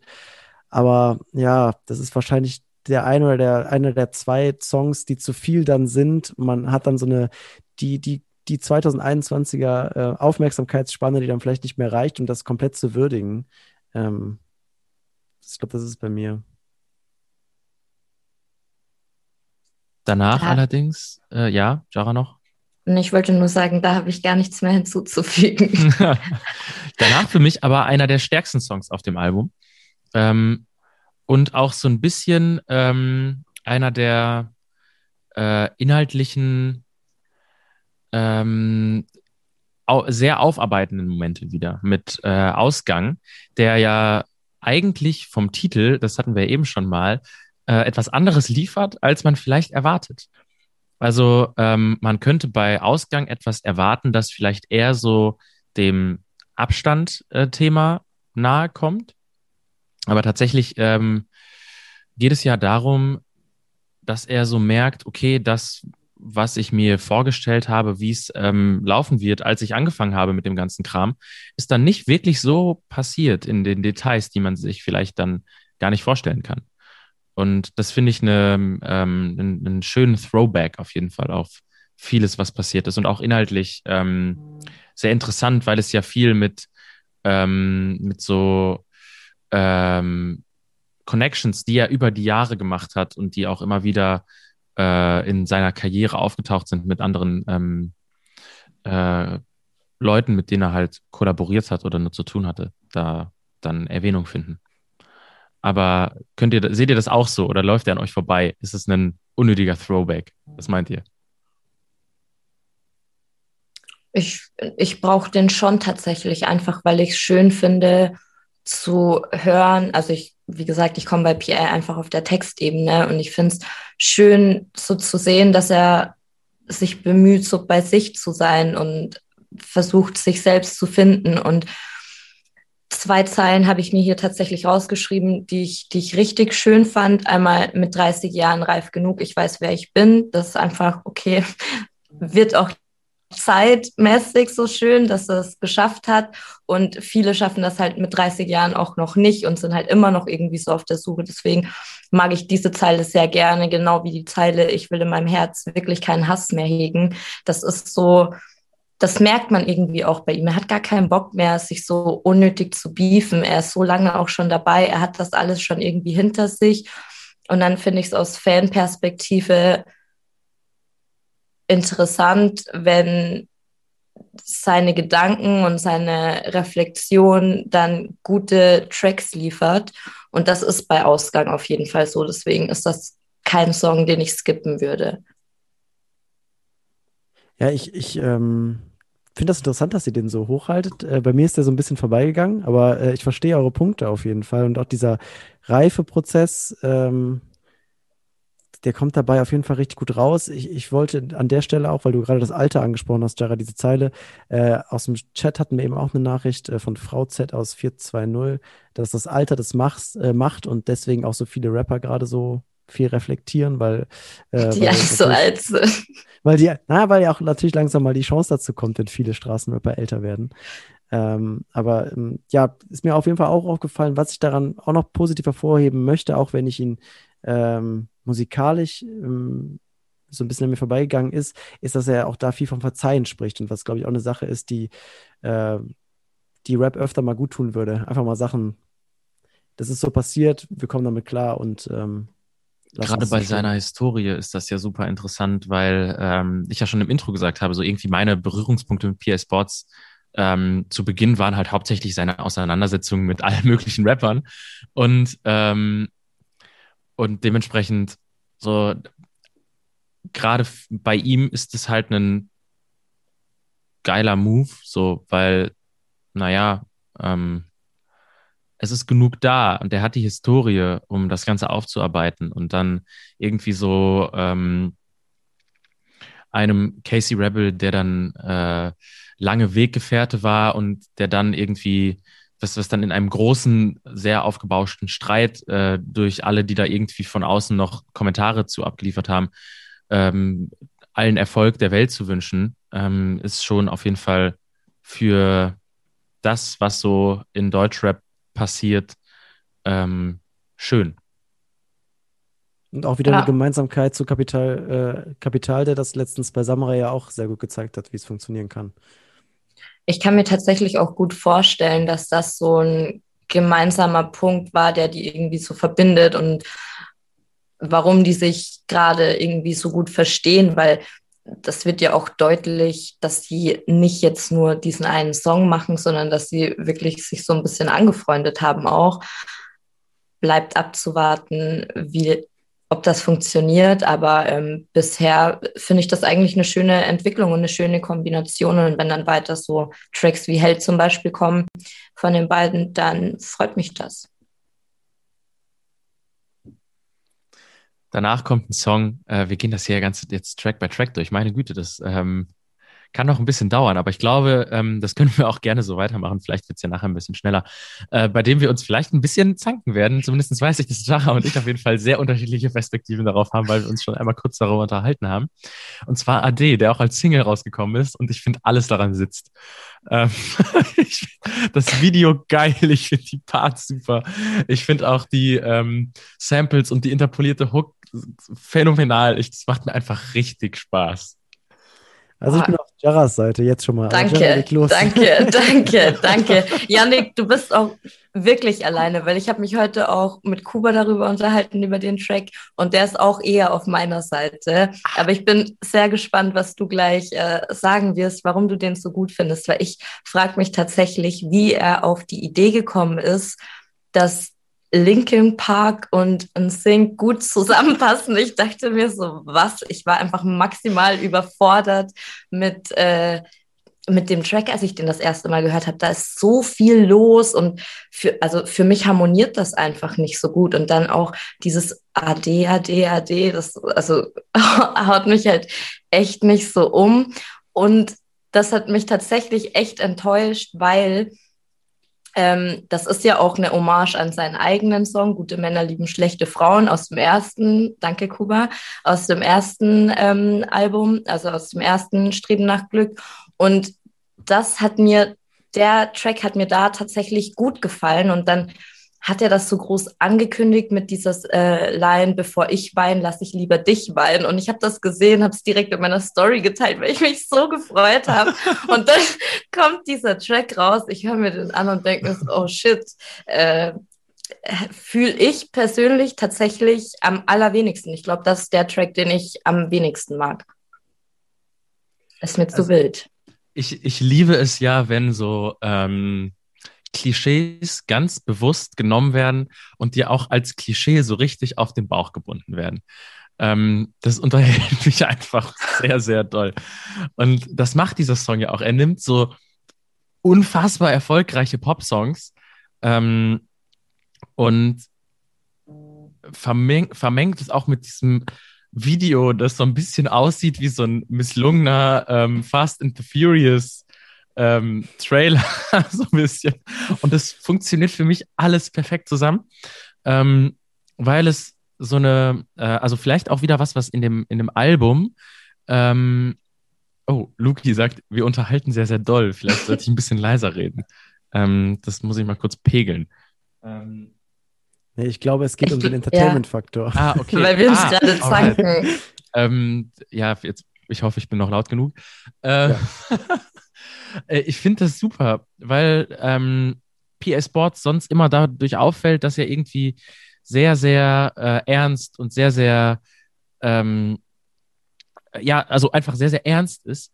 Und ähm, das bricht das für mich auf, weil da so eine äh, schöne Selbstironie mit drin ist und ähm, er sich dafür halt auch nicht zu schade ist, einfach dann mal so ähm, sich so Klischees zu nehmen und die einfach so in your face in so ein Musikvideo und in so einen Song zu bauen.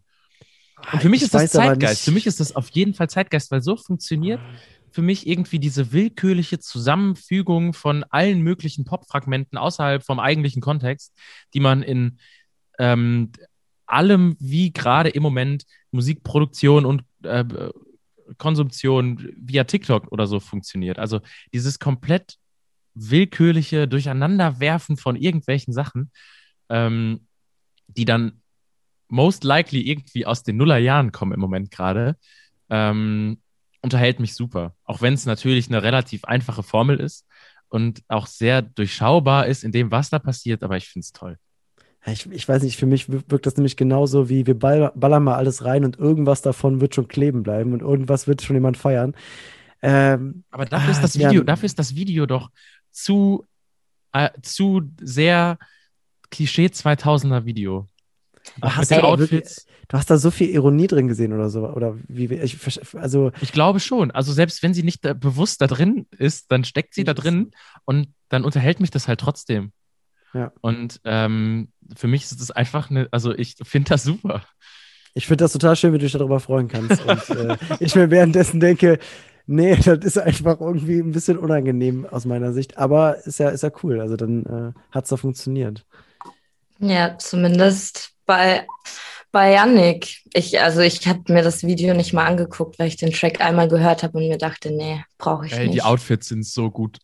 Ehrlich, muss ich mir Out das nochmal geben die, die Fahrszenen im Auto und wie die Schnitte sind und das Color Grading ist alles auf den Punkt. Also, hoppla. Es macht mir wirklich Spaß. Also, es hat mich doll unterhalten. Ist da, also würdest du. Auch wenn es im Albumkontext vielleicht nicht so gut funktioniert und auch mit diesem sehr ernsten und selbstreflektierten Album. Ähm, aber ähm, äh, ja, also als Song finde ich super. Also um mein Statement zu dem Song abzuschließen, für mich wirkte das tatsächlich eher so, ähm, wie Lukas, du das vorhin schon gesagt hast, mit, mit äh, den Feature-Gästen auf Zwang, jetzt blöd gesagt, ähm, auf das Album zu packen, war das für mich eher so ein bisschen auf Zwang, da was aus dem ersten Album nochmal drauf zu packen mit dieser Zeile und das Funktioniert für mich leider nicht, aber es gibt ja 17 andere Tracks, glaube ich, deswegen. Mic drop. Wollen wir, wollen wir weitermachen? äh, denn Habibi, PA und Kianush sind reich. Das wird uns äh, auf jeden Fall sehr, sehr häufig und sehr, sehr eindringlich in Song Nummer 12 äh, gesagt. Denn, naja, der Major Deal und auch das, was dann mit Life is Pain funktioniert hat, äh, ist offenbar sehr ertragreich gewesen. Und ähm, es ist wieder eine Kollabo. Lukas hat sie gerade eben ja schon angeteased als ein Song, der ihm nicht so viel gibt. Ka kannst du ausmachen, warum es dir nicht so viel gibt? Oder ist es einfach ein Song, der, die, der einfach an dir vorbeiläuft? Ja, ich, ich finde, die Hook geht gut rein, das sind stabile Parts drauf und es gibt mir so ein bisschen Teaser dafür, wie äh, die, äh, Desperados äh, 3 dann Drei. klingen könnte, 3, dann klingen könnte, weil das ja schon angekündigt ist. Ähm, kommt ja später noch in einem Song. In äh, Showtime haben sie es, glaube ich, angekündigt. Ähm, aber irgendwie brauche ich den auf dem Album halt wieder nicht, weil das ein bisschen das untergräbt, was vorher passiert ist. Und dazu zähle ich auch AD, dazu Mhm. zähle ich auch Double Cup, äh, weil man dann irgendwie schon jetzt ja, geschätzte keine Ahnung, 40 Minuten im Album drin ist oder, oder 35 und äh, sich halt äh, gerade noch so daran erinnert, was davor eigentlich abgegangen ist am Anfang, was dann am Ende geschlossen wird, nochmal super durch, durch die Tracks, die wir gleich noch besprechen, aber da irgendwie ein bisschen in Vergessenheit gerät durch eben dieses Belanglose und dann, dann wird es für mich auch belanglos, weil es nicht mehr nur noch so ein, so ein Instrument ist, um zu zeigen, das ist die andere Seite der Medaille Mhm. und das, das ist halt auch da. Ohne das würde diese, würden diese Downphasen nicht existieren. Ähm, das hält sich da für mich zu lange, als dass es nur noch, dass es ein Stilmittel ist, sondern es ist halt einfach so ein, ein Representer-Song, der nochmal Kianisch reinholt und ah, der mich dann ein bisschen verliert, leider. Ja, unter den, unter den Gesichtspunkten muss ich auch mein, äh, meine Lobeshymne auf AD auf jeden Fall auch ein bisschen korrigieren, weil auf dem Album, auf dem Album macht das natürlich keinen Sinn. Ähm, aber der Song ist trotzdem geil. Ich werde mir dieses Video gleich nach dem Stream sofort nochmal angucken. Und Ich genau gebe es mir auch mal. Ja. Ja, ich finde, bei Reich haben, haben beide jetzt auch nicht so ihr komplettes Potenzial ausgeschöpft, weil an sich finde ich die beiden in Kombination eigentlich schon immer gut und ähm, ich weiß gar nicht, auf welchem Desperados-Album das war, aber Hütte im Wald, ähm, ich Teil glaub, 2. ja, oder? Ähm, das ist bis heute einer meiner Lieblingstracks von den beiden. Und ich finde, der Sound steht den beiden auch besser als jetzt dieses Geborle auf Reich, aber andererseits ist Kianosch halt auch seit Tag 1 an P oder beziehungsweise PA seit Tag 1 an Kianoschs Seite. Und Kianosch war halt auch auf dem ersten Album drauf, deswegen, also es musste definitiv ein gemeinsamer Track her, wenn das Album auch Streben nach Glück ähm, heißen soll.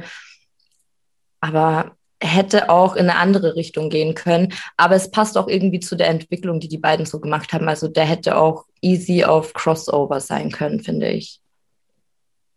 Das, stimmt. da Vielleicht ist es sogar ein. Leftover. Kann man ja mal mutmaßen. Hoffentlich nicht. Hoffentlich nicht. Das fände ich uncool.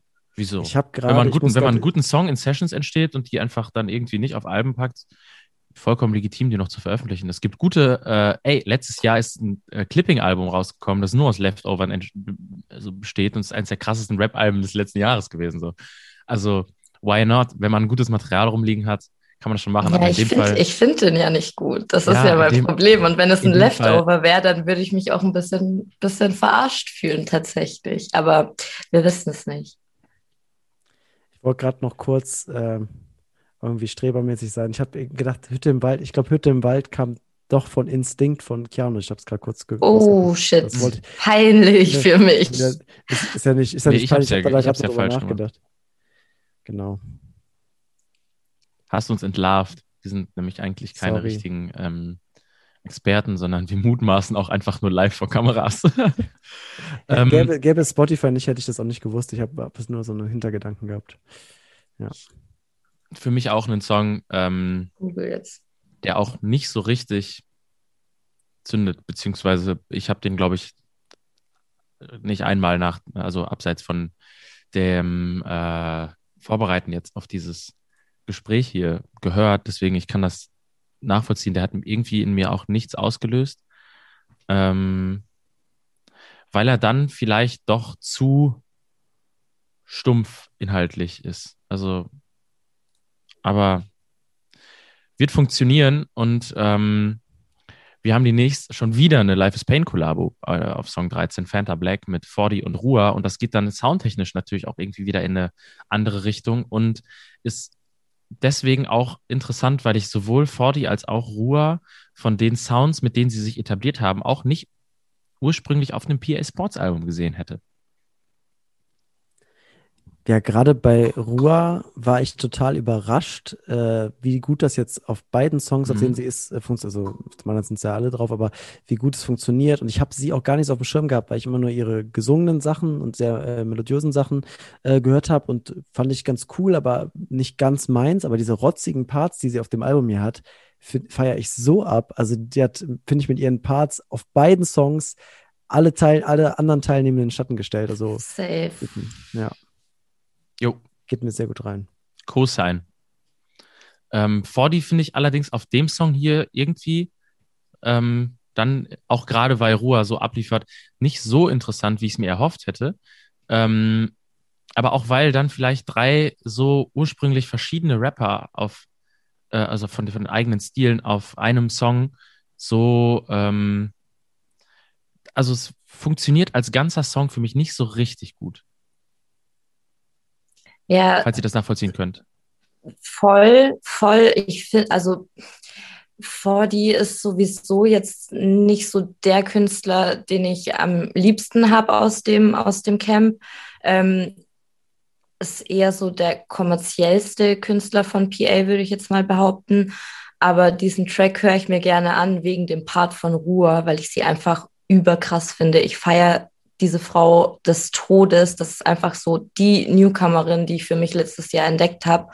Und sie wertet den Track in meinen Augen einfach enorm auf. Ich weiß nicht, ob ich mir den Song sonst so gerne anhören würde. Also ich, ich höre mir den gerne an und ich warte von Anfang an auf ihren Part, weil der mich einfach jedes Mal wieder abholt. Ähm, da bin ich generell sehr, sehr gespannt, was von ihr in Zukunft kommen wird. Aber ich glaube, das dauert nicht mehr lang. Kann ich auch nichts hinzufügen, hinzuzufügen. Habe ich nichts hinzuzufügen. Dann haben wir jetzt äh, Weiße Weste, der wurde eben im Chat schon einmal angesprochen. Und ähm, wie steht ihr zu Weiße Weste? Ich finde, es ist ein Song, der auf jeden Fall auf dem Album, also den man, wenn man das Album durchhört, dabei ist, sich denkt, sowas müsste kommen. Also so eine, wirklich so eine ähm, Auseinandersetzung im Endeffekt ja mit den, mit den eigenen Taten nochmal komplett, aber explizit und mit Reue drin, mit der Religion dann im Endeffekt drin, was man bei PA ja, wenn man sich ein bisschen mit ihm beschäftigt hat, auch erahnen könnte, dass, dass, dass sowas passiert. Und ich finde ihn, ähm, ich finde sehr stark. Ich glaube, ich hätte mir ein bisschen mehr, bei dem Song denke ich die ganze Zeit, hier ist ein guter Punkt eigentlich, um das Album abzuschließen. Nicht mit dem Blick auf die Songs, danach, die danach kommen, sondern einfach der Song als Gefühl gibt mir einfach so ein, ähm, ja, das Gefühl, dass es jetzt auch vorbei sein könnte mit dem Album. Das wäre ein guter Abschlusspunkt, ein gutes Abschlussstatement. Auch wenn 100 Bars Final Kill nicht weniger episch und äh, ein guter Abschluss ist, aber ja, das, das, das hat mir da gefehlt. Ich weiß, was du meinst. Und ich finde auch, dass äh, die Platzierung im Tracklisting irgendwie seltsam, weil er halt zwischen zwei Bangern stattfindet. Hm. Ähm, obwohl er natürlich auch irgendwie schon eine gewisse Hittigkeit in sich trägt, aber das hat ja jeder Song auf dem Album.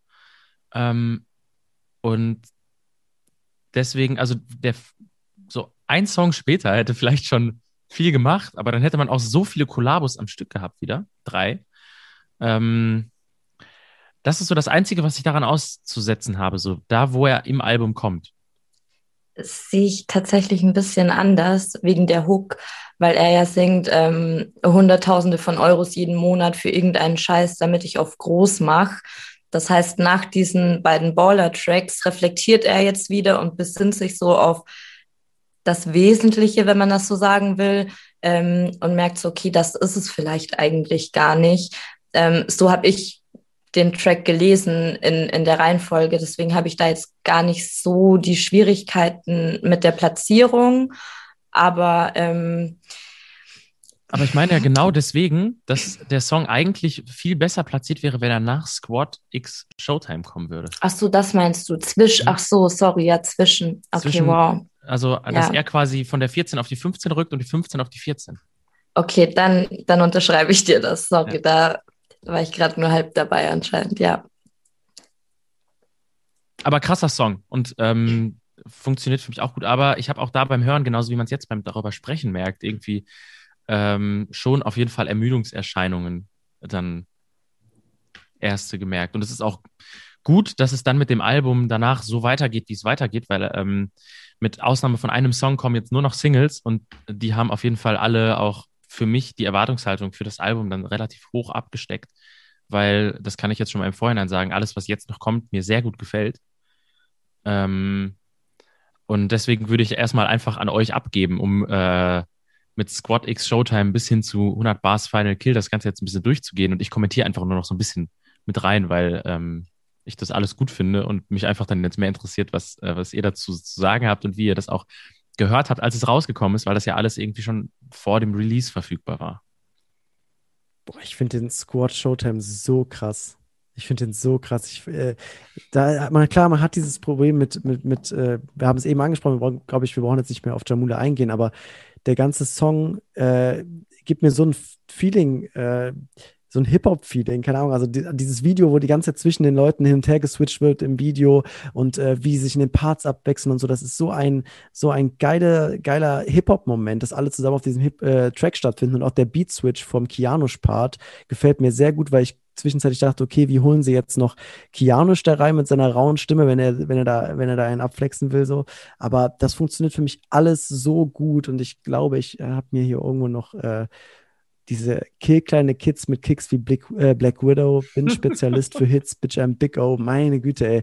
Das ist so geil geschrieben, was Ruhe da macht. Also ich bin, ja, ich bin ein riesiger Fan. Ich mag den Song sehr.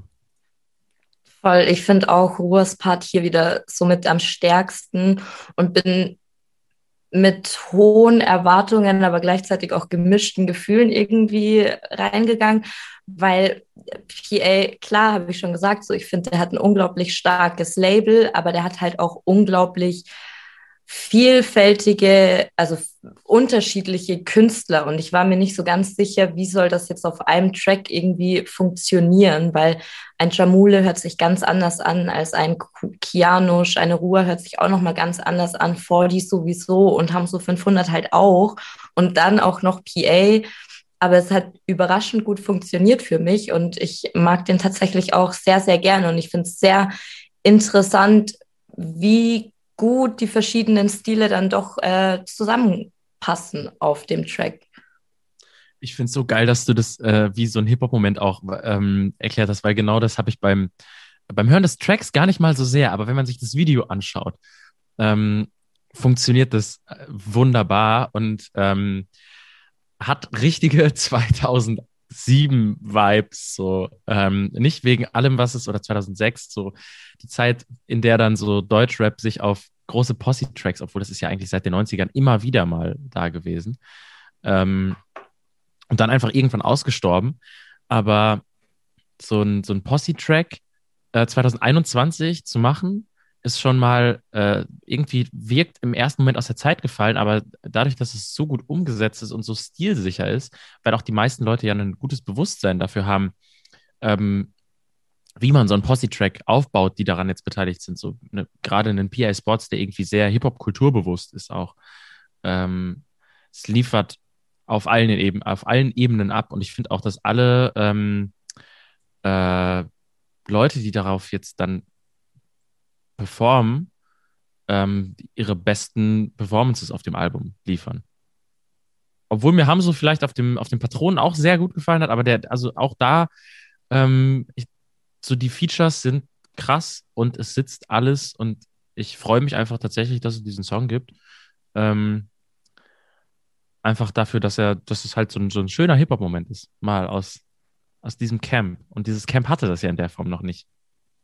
Und gleichzeitig ja, stated, stated das ja auch so ein bisschen dieses Angekommensein auch nochmal, dass man sich jetzt als Camp auch gefunden hat. Voll, und das ist ihm ja auch so wichtig. Er betont ja so oft, wie stolz er auf sein Label ist und was er da für krasse Künstler hat. Und mit diesem Track konnten die das einfach alle auch echt zeigen. Deswegen macht das schon echt Sinn und auch echt Spaß, den zu hören. Und dann kommen wir zum Titelsong. Und der ist krass. Und der ist auch als Single veröffentlicht worden. Und der ähm, ist quasi, macht jetzt den inhaltlichen Rahmen, ähm, den wir mit Made Man kaputt und sieben Jahre aufgemacht bekommen haben, leitet er jetzt quasi die Kehrseite dazu ein. Und ähm, schließt inhaltlich sehr direkt an sieben Jahre an und ähm, ist vielleicht so fast schon der Schlüsselsong in PA Sports Karriere. Ja, weil im Endeffekt auch klar wird, was, was ist das Streben, am, äh, Streben nach Glück äh, oder was motiviert ist 2021 und das ist halt, halt seine Tochter. Und ich, ähm, das, was ich an AD hier nicht mag, finde ich sehr gut umgesetzt. Hier, nämlich sich einem äh, Klassiker zu bedienen, den jeder sofort, den der bei jedem sofort klickt, also dieses Mockingbird-Motiv, äh, äh, ähm, das sich durchzieht, ähm, finde ich sehr gut und äh, ja, sehr emotional, weil es einfach nochmal diese andere Seite, die in sieben Jahre, also diese negative, diese psychischen Tiefen, die aus dieser Beziehung hervorgehen, auffängt und sagt, ey, klischeehaft, es war nicht alles schlecht, nein, sondern eher so, was nehme ich jetzt aus diesen sieben Jahren mit und was nehme ich aus dieser gesamten Zeit, die, die, die seit meinem äh, Debütalbum vergangen ist mit. Und das ist halt meine Tochter und meine Familie, die ich sozusagen geschaffen habe. Und das ist, äh, ja, wie du gesagt hast, echt ein Gänsehautmoment, kann man schon sagen. Ja, voll. Ich habe mir auch die gleiche Zeile rausgeschrieben. Hier, du warst meine Antwort auf mein Streben, auf mein Streben nach Glück. Die berührt mich einfach auf jeden Fall auf ganz, ganz vielen Ebenen und finde ich richtig schön. Ich mag auch den Track sehr gerne und es macht auch alles von Anfang bis Ende Sinn. Aber auch hier habe ich was anderes erwartet tatsächlich, als er es angekündigt hat, weil er ja irgendwie ähm, so groß von dem Sample gesprochen hat und ich bin gar nicht auf die Idee gekommen, dass er irgendwie Eminem samplen könnte. Ich weiß auch gar nicht mehr genau, ob er ähm, gesagt hat, dass es ein Track über seine Tochter sein wird. Aber irgendwas hat er gesagt, das habe ich leider nicht mehr gefunden. Diese Ankündigung gibt es nämlich nicht mehr. Aber irgendwas hat er gesagt, was mich davon ausgehen hat lassen, dass er seinen eigenen Song makellos samplen wird. Ähm, und ich glaube, er hat sogar gesagt, dass es irgendwie ein Track für seine Tochter ist. Und deswegen dachte ich, Weiße Weste, makellos, so inhaltlich, würde das äh, Sample auf jeden Fall passen. Und ich war mir wirklich komplett sicher. Ähm, und ich hätte es auch gut gefunden.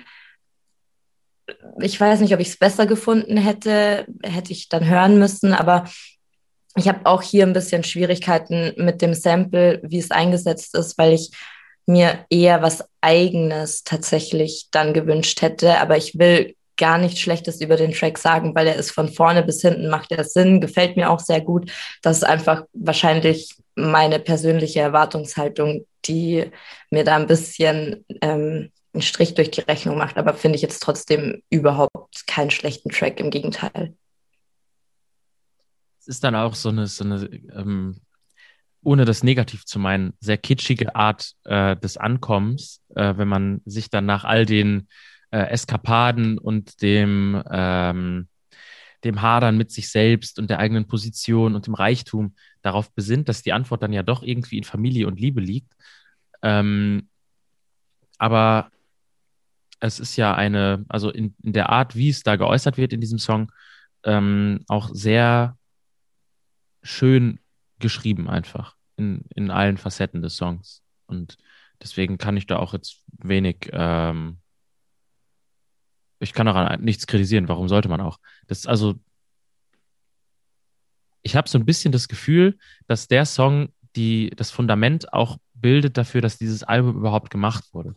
Also, dass sich dieses Bewusstmachen von dem, was ähm, ihm oder warum es auch Streben nach Glück in 2021 ist. Und das, äh, deswegen ist es ja auch ganz bewusst der Titelsong, ähm, dass er seine Suche ähm, mit, damit beendet hat und dann darum herum dieses Album gebaut hat und diese Reise nochmal Revue passieren lassen hat. Was ich ja eben bei das sieben Jahre schon ähm, meinte.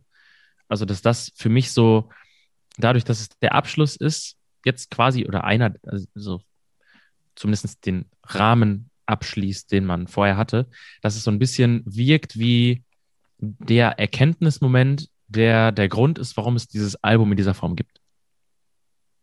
Ja, ich glaube tatsächlich auch, dass ähm, das Cover zu dem Album so passt halt auch perfekt zu diesem Track. Da ist ja auch der Fokus so auf seiner Tochter, die auf dem Hirsch sitzt. Und da wird ja schon deutlich, okay, er hat einfach andere Dinge mittlerweile, die ihn glücklich machen. Er rennt nicht mehr dem Geld und was da alles auf dem ersten ähm, Streben nach Glück Cover zu sehen war hinterher, sondern hat einfach andere Prioritäten. Und ähm, das wird auf dem Cover deutlich und das wird auf dem Track deutlich. Deswegen, also ich glaube, das gibt echt wenig, wenig Kritikpunkte, die da aufkommen. Und äh, Kitsch, zu Kitsch braucht man ja auch Mut. Also ja. man kann es ja, man kann es als kitschig betiteln, aber ich finde es äh, aus der Position, wenn man in so einer Position als Rapper und ist, mit dem Standing und so, dann sowas zu machen, ist halt auch einfach mutig, weil es kann halt sehr schnell zu viel werden und ich finde, das ist es nicht. Und äh, er hat ja auch vorher schon betont, dass er riesiger Eminem-Fan ist und der auch irgendwie ihn dazu inspiriert hat, ein bisschen, also seine Legacy, also Eminems Legacy, ähm, so ein Album zu machen, also diese, diese, diese Bedeutung reinzupacken und Songs mit, mit Tiefe und Inhalt zu machen und das mit Rap-Technik zu verbinden, ähm, mal wieder so ein bisschen back to the roots zu gehen, sozusagen. Äh, hat er in diesen Ansagen öfter mal gesagt, oder ich glaube in der ersten hat er es gesagt, dass da Eminem ein großer Punkt war. Deswegen finde ich es auch ganz schön, dass er das dann noch eingebaut hat. Auf jeden Fall. Und ähm, das führt dann zu Song Nummer 17 mit dem Wind, ähm, der so ein bisschen den, also der, der fängt dann ja quasi den Moment nach der Erkenntnis und vor dem Aufbruch ein. Ähm, was ja auch dann durch den Titel schon irgendwie gestated wird. Und ähm, ja, um das Spiel weiter zu spielen, wie, äh, was, wie, wie findet ihr mit dem Wind? Möchtest du anfangen, Lukas? Ja, ich überlege gerade, was ich dazu sage, weil ich finde ihn schon, was die Hook angeht, was, ähm, was diese ganze ja sehr emotionale und, und verzweifelte Ästhetik angeht, sehr gut. Ähm, ich finde ihn aber auch wieder komisch gesetzt, weil er halt eben wieder, wie du es gerade gesagt hast, eigentlich ein Schritt zurück ist.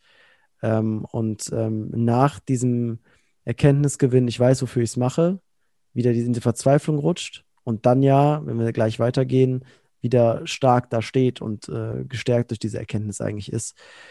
Ähm, kann man jetzt so sehen, dass dass es ähm, einfach unglücklich gesetzt ist, kann natürlich aber auch sein, dass es einfach diese Zerrissenheit widerspiegelt. Oder, wir, oder ich interpretiere einfach insgesamt viel zu viel rein, aber das stört mich daran. Der Song an sich nicht, weil den finde ich stark. Ich mag auch hier wieder dieses 30 Jahre weiße Haare, dieses äh, darüber klar werden, ey, ich bin jetzt, ich bin erwachsen, Digga. Ich, ich bin erwachsen geworden in diesem ganzen Game und äh, bin trotzdem immer noch auf der Suche, was ist los und wo geht's für mich hin. Ähm, generell mag ich ihn, aber ich finde ihn komisch gesetzt.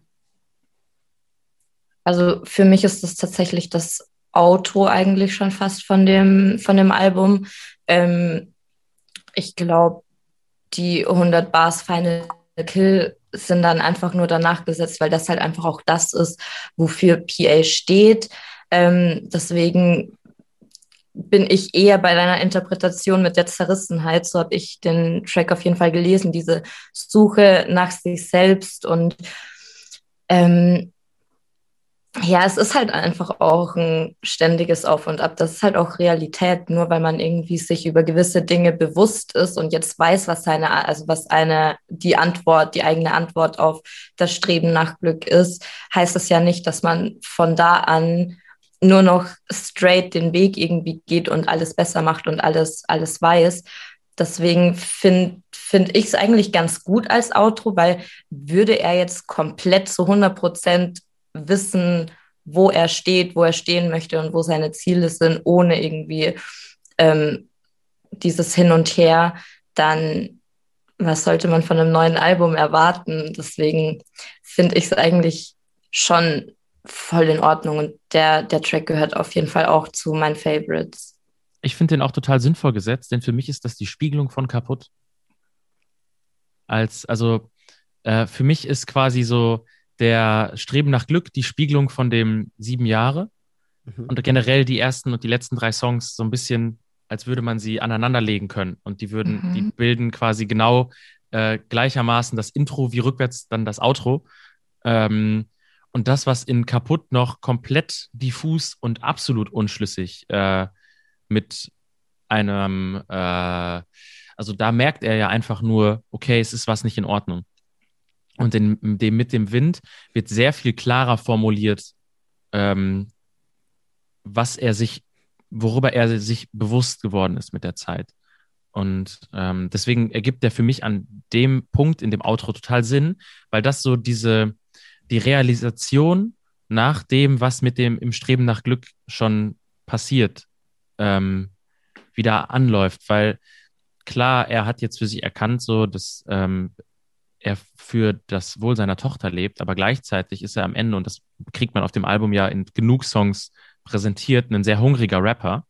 Und ähm, dass es ja jetzt irgendwie weitergehen muss und man vielleicht jetzt merkt, okay, ja gut, jetzt habe ich die Antwort gefunden, aber die Lösung ist ja jetzt nicht einfach aufzuhören, ist mit dem Wind für mich die sehr schlüssige ähm, Fortführung von dem Gefühl, was man vorher im zweiten Song schon einmal präsentiert bekommen hat.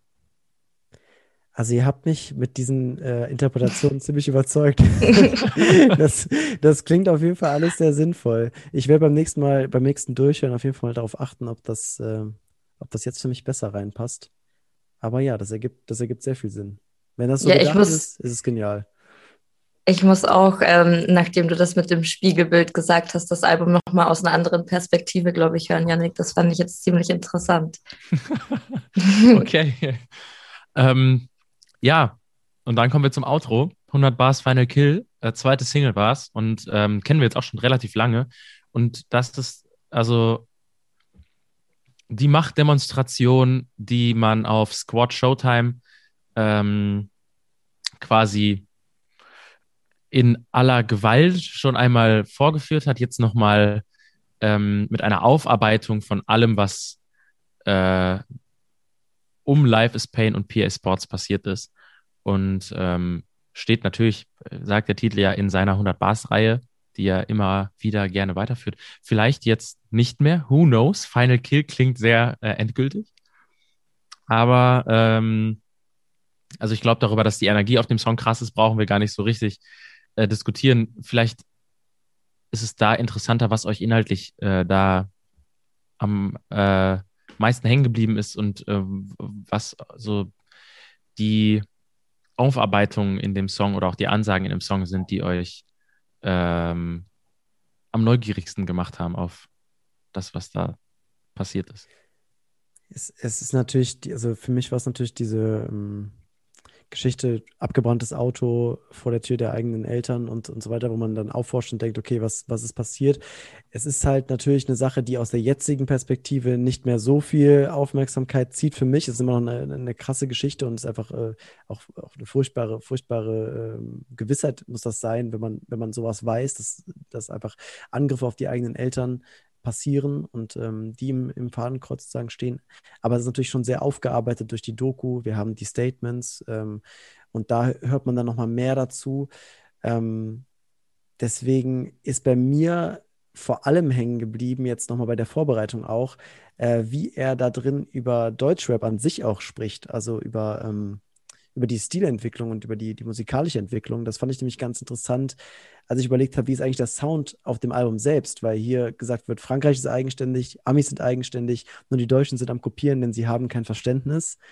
Und da habe ich so ein bisschen gedacht, okay, aber ist das, was er macht, ohne das äh, irgendwie den, den eigenen Anspruch zu unterstellen, aber ist das nicht auch sehr inspiriert durch vieles anderes, also so wie es eigentlich immer ist.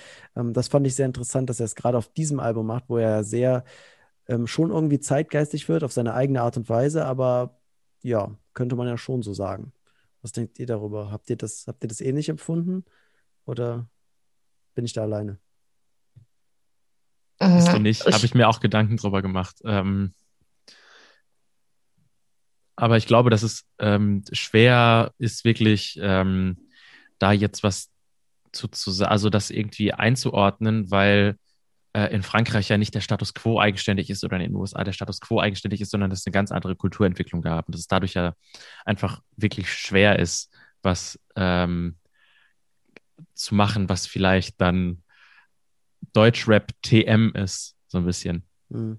Und äh, deshalb, ja, berechtigter Front, aber dadurch, dass er in Deutschrap stattfindet, findet er ja zwangsläufig irgendwie selber darin statt. Und da muss man dann ja auch sagen, dass Deutschrap auch nicht ein Sound ist, so, sondern sehr facettenreich und auch sehr viele Einflüsse mit reinbringt, die man nicht überall eins zu eins hat, sondern das zielt, glaube ich, schon sehr auf so einzelne ähm, Songs und ähm, KünstlerInnen ab, die dann halt vielleicht durch zum Beispiel Deutschrap ist fresher denn je irgendwie in den letzten Jahren, im letzten Jahr hauptsächlich, äh, Aufmerksamkeit für sehr äh, offensives Übernehmen von Hooklines geblamed wurden. Aber am Ende macht er ja durch das, wie er es in AD macht, genau dasselbe.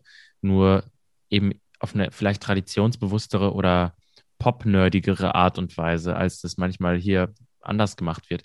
Aber selbst da finde ich es dann immer zu leicht, das einfach äh, zu unterstellen, äh, weil das, also das richtig auseinander zu dividieren, glaube ich schon, äh, dann schwieriger ist, weil du nie genau weißt, wer wo jetzt seine Inspiration warum herzieht. Und der Umgang damit ist eigentlich das, was äh, eher wichtig ist. Also kannst meinetwegen alles samplen und jede Hook interpolieren. Es kommt ein bisschen darauf an, wie man es dann darstellt.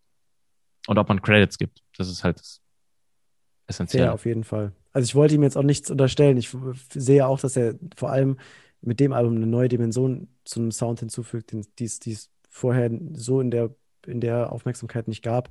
Ich fand es nur interessant, dass er es so extrem betont nochmal. Aber ähm, finde ich ein sehr gutes Statement dazu. Danke.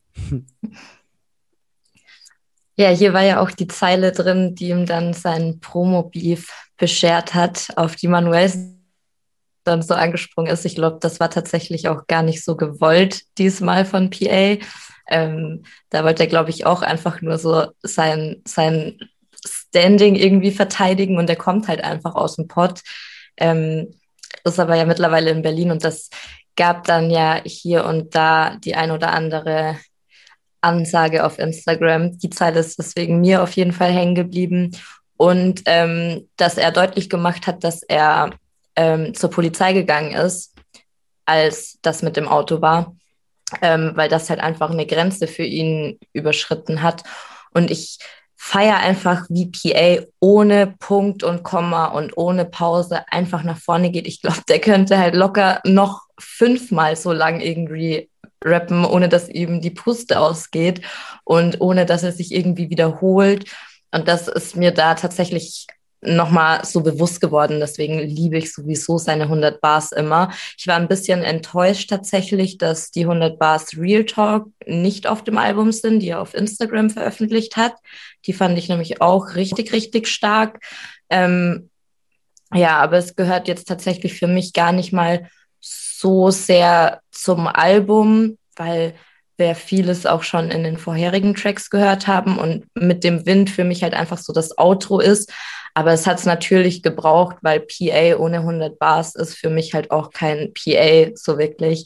Deswegen macht das, macht das schon Sinn, aber da wird, wird halt alles nochmal so ein bisschen Revue passiert, passiert, lässt er alles nochmal so Revue passieren. Ähm, ja, da gibt es ganz, ganz viel Stoff, den wir aber ja eigentlich in allen anderen Tracks auch schon besprochen haben. Deswegen kann ich sonst jetzt auch gar nicht mal so viel dazu sagen ja, es wird einmal noch der Status quo abschließend ähm, rein zementiert, damit man äh, quasi von da aus jetzt dann weitermachen kann. Ähm, und auch dadurch, wie er dann eben sein, sein Labelkonstrukt beschreibt, vielleicht auch nicht, wie er nur weitermachen kann, sondern wie alle zusammen da weitermachen. Und deswegen, ja, hat so ein bisschen den Bonustrack-Vibe, aber ähm, nicht auf eine schlechte Art und Weise, sondern es ist halt so der, ähm, ja, das Finale dann halt. Ne? Nachdem das Album eigentlich durch ist, geht es jetzt wieder zurück zum Status Quo, zum ähm, Made Man. Und ähm, er greift dann jetzt, nachdem er sich auf dem Album einmal äh, selbst gereinigt hat, so ein bisschen von allem, von allen Lasten, die er so mit sich geschleppt hat, ähm, wieder voll an. Und das ist natürlich dann jetzt auch eine interessante Frage zum, äh, was soll danach kommen? Weil jetzt ist einmal zehn Jahre Karriere aufgearbeitet und ähm, das kann man natürlich nicht nächstes Jahr schon wieder machen. Deswegen ähm, für mich auf jeden Fall ein so krasser Meilenstein auf jeden Fall in seiner Diskografie. Ich ja, glaub, jetzt, safe. Ich glaube, jetzt geht es erst los, oder? Also ich meine, es ist ja der Neustart im Endeffekt, so ein Reset mhm. eigentlich, oder? Also jetzt kann man, jetzt ist ja alles frei, jetzt kann er alles machen, was er will und ist komplett offen für alles. Das ist eigentlich das Schöne daran. Ja, ja. vielleicht werden jetzt, vielleicht wird es musikalisch jetzt experimenteller. Who who knows? Das werden wir spätestens auf Desperados 3 dann wahrscheinlich sehen. Also ich denke, er wird so schnell kein Soloalbum bringen. Also ich denke, das ist jetzt so sein nächstes Projekt gemeinsam mit Kianusch. Ich weiß nicht, ob es das nächste Projekt aus ähm, dem Hause Life is Pain ist, aber ich glaube, das wird dann auch ganz, also ich glaube, das ist besser, wenn er jetzt erstmal mit Kianusch sein Ding macht, was halt auch nochmal was anderes dann ist. Die beiden zusammen sind anders, als die alleine ein Album machen würden. Und ich glaube ihm, also ich weiß nicht, wie, wie krass sein Leben ist, aber mir würde jetzt tatsächlich nichts einfallen, was, was wir jetzt noch nicht gehört haben. Deswegen soll er sich auf Desperados 3 kümmern, äh, konzentrieren und dann gucken wir mal, wenn wieder Stoff da ist, dann freue ich mich natürlich auch wieder über ein neues Album. Aber was ich dazu noch ganz kurz sagen wollte zu diesem Album, ähm, ich, also ich glaube ja komplett an Zeichen und dass einfach genau zehn Jahre, fast auf den Tag genau, dieses Album dann rauskommt macht irgendwie so viel Sinn. Und ich glaube, deswegen war es ihm auch so wichtig, da so einen Seelenstriptease hinzulegen. Und das ist ihm auf jeden Fall mit dem Album gelungen. Deswegen finde ich auch, Yannick, dass das ähm, sehr, sehr wichtig für seine Diskografie sein wird. Damit befinden wir uns ja eigentlich schon mitten im Fazit. Ich brauche jetzt gar nicht großen Fazit anmoderieren. Ähm, aber gebt mir Fazit. Geben wir eine Punktzahl? Wir geben hier keine Punktzahl, oder? Das finde ich gut. Haben wir, haben wir bisher nicht gemacht, nein. Das finde ich, ich gut. Das finde ich gut. Aber ich, äh, für mich ist es, also aus, für mich ist es sein bestes Album bisher. Also wirklich straight up, für mich ist es das Beste, was er bis jetzt gemacht hat, weil es im größten, ähm, größten Teil einfach durchdacht wirkt, weil es sehr viel offenbart, weil es ihn dadurch für mich ähm, vielschichtiger macht und interessanter, als er für mich je war, weil er nicht nur auf dem Song der Typ ist, auf dem Song dem, der Typ, also der emotionale so äh, Typ hier und dann der, der alles kaputt spittende Typ da, sondern ähm, beides vereinen kann und Emotionen zulassen kann, wo sonst vielleicht dieser harte, diese harte Schale war. Und ähm, das macht es für mich aus und ist deswegen für mich das beste Album von ihm. Mm, für dieses Fazit brauche ich noch ein bisschen, glaube ich, weil ich halt einfach alle anderen Alben viel besser schon kenne ähm, und die mich halt schon viel, viel länger begleitet haben. Aber ich sehe da einen Punkt auf jeden Fall und das ist auch das, was mir an diesem Album sehr, sehr gut gefällt. Ich muss dem einen oder anderen Song auf jeden Fall noch mal eine neue Chance geben. Ich werde jetzt gleich mit AD auf jeden Fall anfangen und ähm, ja, aber also ich, ich mag das Album schon, aber es gibt immer wieder auch Tracks, die mich nicht, nicht wirklich packen. Aber die, die mich packen, die packen mich halt inhaltlich dann so krass. Und ich finde es einfach auch echt mutig und gut von ihm, wie er einfach so seine Männlichkeit, wie er das ja sagt, neu definiert hat. Ähm, das, das gefällt mir sehr gut. Und alleine deswegen kann ich das Album nicht ganz schlecht bewerten. Und es gibt ja auch Tracks, die mir sehr gut gefallen, so ist es ja nicht. Ich finde es auch äh, unter dem Gesichtspunkt super cool, wie es einfach oder in welcher Bubble das stattfindet und auf welcher Größe das Ganze stattfindet, was wir da hören. Also es ist ja am Ende ein Album, das für den Mainstream gemacht ist und vor allen Dingen für den Mainstream Straßenrap. Und ähm, die Perspektive, aus der er da erzählt und die Reflexion, die da stattfindet, die hat man selten auf Alben in dieser Höhe, die sich so dem ähm, Pop-Appeal, den man eigentlich hat, bewusst ist, wenn er darüber redet, dass man mit Crossover ja auch dann Goldsingles ein, eingefahren hat zum Beispiel, ähm, dann ist man auf jeden Fall an einem Punkt, an dem man äh, auch sehr gut auf Nummer sicher fahren kann und sich dann so ähm, offensiv mit sich selbst und äh, dem eigenen, ähm, ich nenne es mal Leidensweg auseinanderzusetzen, finde ich dann, was wir ja heute schon häufig hatten, sehr mutig. Und ähm, auch in dem Genre ist es ein äh, vielleicht Stein des Anstoßes, um sich mal reflektierter noch mit äh, den eigenen Problemen auseinanderzusetzen, anstelle von dem, dass man die Probleme erkennt, aber sich scheinbar weiter in einem Ham Hamsterrad befindet. Und er schafft es ja durch dieses Album aus diesem Hamsterrad auszubrechen. Die Erkenntnisse, die er, die er dadurch gewinnt, die sind dann irgendwie mal ähm, äh, tatsächlich halt dadurch, dass es sehr persönlich ist, gar nicht so wichtig für das, ähm, für das Symbolische, was dieses Album vielleicht irgendwie in seinem Genre haben kann. Aber ähm, ich finde es allein deswegen super interessant und super ähm, wichtig auch, dass es so ist, wie es ist. Am Ende ist es ein bisschen zu lang. Wir haben ein paar Filler-Songs, ähm, die es vielleicht dann nicht gebraucht hätte, wenn man ein wirklich so stringentes Album haben will, wie man das dann hätte bekommen können. Aber da hat Falk es ja, als wir über Bowser gesprochen haben, schon gut auf den Punkt gebracht, wenn einen die Songs stören, jeder hat die Möglichkeit, sie rauszukicken und sich sein äh, ideales äh, Album daraus zu bauen als Hörer und äh, Hörerin. Und deshalb, ich mag es auch sehr gerne.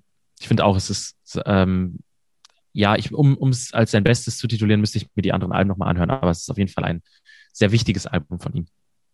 Wenn nicht, wahrscheinlich für sich bisher kann ich mir gut vorstellen, sein wichtigstes, oder stelle ich mir mhm. einfach mal. Glaube ich auch. Also ich meine, wie krass inszeniert war auch diese Promo-Phase. Das war ja schon nach einem ganz gut durchdachten Plan in Phasen aufgeteilt. Also das habe ich davor noch nie so von ihm mitbekommen, dass die Promophase so detailliert durchdacht war. Und auch so groß, jetzt mit der Doku auch. Also ich glaube auch, dass es für, für ihn auf jeden Fall sein wichtigstes Projekt gerade ist oder war. Ich würde gerne mal äh, noch an den Chat geben, ob da noch Input zum Album kommt, wo wir uns gerade schon mitten im Fazit befinden, weil sonst sind wir gleich auch durch. Aber wir haben auch zwei Stunden geredet. Also äh, es war auf jeden Fall ein sehr ergiebiger Talk zu einem sehr ergiebigen Album. Aber vielleicht hat ja irgendjemand noch Feedback zu Streben nach Glück. Oder Punkte, die wir vielleicht komplett vergessen haben, die uns außer Acht gegangen sind. Ähm, I don't know. Solange können wir meinetwegen über keine Ahnung, andere Musik, die rausgekommen ist oder so reden. Was, was habt ihr am Wochenende gefeiert von den Sachen, die gedroppt sind? Ja, das Disaster-Album äh, auf jeden Fall richtig, richtig stark. Hartes richtig, Ding, ja. Richtig stark, ja. Könnte also, man, äh, ja. Finde ich auch interessant in dem Kontext, dass wir dieses Album jetzt besprechen hier. Ähm, aber für einen anderen Talk. ja, ja, das stimmt. Ich denke, äh, das wäre auch ein guter Kandidat gewesen auf jeden Fall. Und äh, kommt ja noch ja, eventuell mal jetzt bald was zu. Genau, genau eben.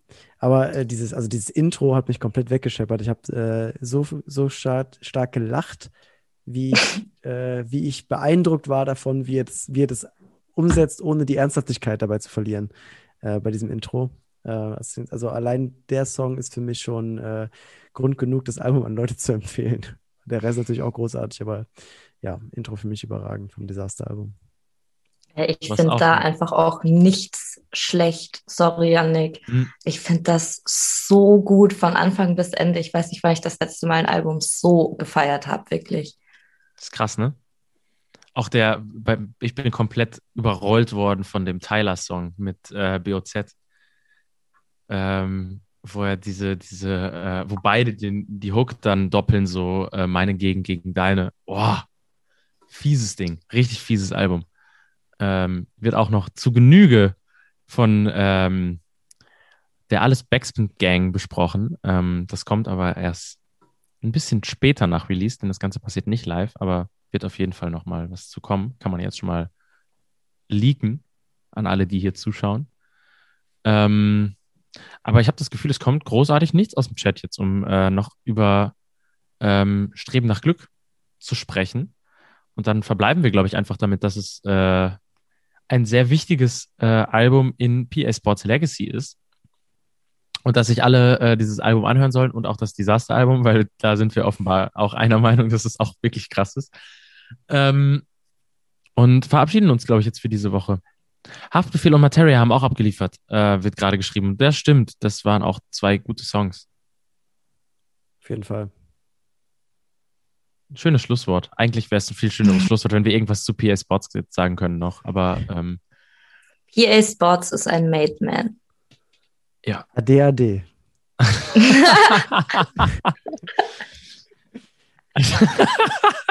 okay, gut. Können wir ja. das so stehen lassen? Das lassen wir so stehen. Wir sind raus. Bis nächste Woche. Dann besprechen wir, ähm, ah ja, das kann ich schon mal ankündigen. Ähm, nächste Woche Doppelalbum äh, der Woche. Äh, ich spreche mit Niklas über zwei ähm, Alben, zu denen er Interviews geführt hat, nämlich ähm, das Debütalbum von DP und über das zweite Soloalbum von Title. Und das sind äh, Alben, die sich nächste Woche jeder anhören sollte und äh, auch unbedingt in diesen Stream kommen sollte. Ich glaube, das wird ein richtig guter Nerd-Talk und es wird auch sehr lange dauern. Ähm, also kommt nächsten Montag wieder dazu, dann mit Niklas und mir.